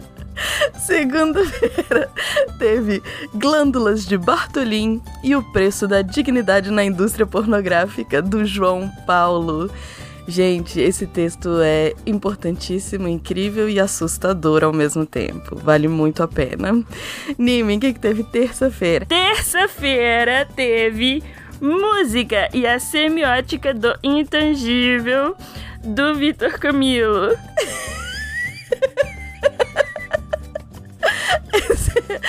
o Vitor, gente, ele é absolutamente incrível. Ele vai falar da dificuldade que a música tem de expressar coisas mais objetivas, diferentemente de outras artes. É incrível, vale muito, muito, muito a pena. Sou fã do Vitor. Quarta-feira teve texto do Juliano Froder. Juliano fala de diabetes descomplicada ou não. E aí, aí ele vai contar a história assim da avó dele que come batata doce com açúcar. Eu quero muito conhecer a avó do Juliano. E quinta-feira, cara, essa semana foi muito especial. Quinta-feira teve texto da Gabriela Avelino que chama O que é paisagem? E foi um texto que me trouxe quentinho pro coração. Então, por favor, vão lá ler que tá incrível. Sexta-feira, anime. Sexta-feira teve texto da Samantha Martins. Stephen Hawking, Histórias de Física e uma Amizade. É a resenha desse livro, tá, gente? é isso, mais uma parceria nossa com a Companhia das Letras. E a Samantha vai contar essa história dessa parceria incrível é, entre o Leonardo. Ai meu Deus, já esqueci o nome do cara. E o Stephen Hawking, o autor do livro da, que ela resenhou. Muito bom. Tá muito, muito, muito, muito bom, gente. Corre lá pra ver. E todos esses textos você encontra em www.deviante.com.br. Aqui é a Deb Cabral. Ah, sim! Se você quer se tornar redator deviante, é só mandar e-mail para contato.sicast.com.br. Aqui é a Deb Cabral, editora do portal Apagando a Luz da Torre Deviante. E anime! Feliz Natal, gente!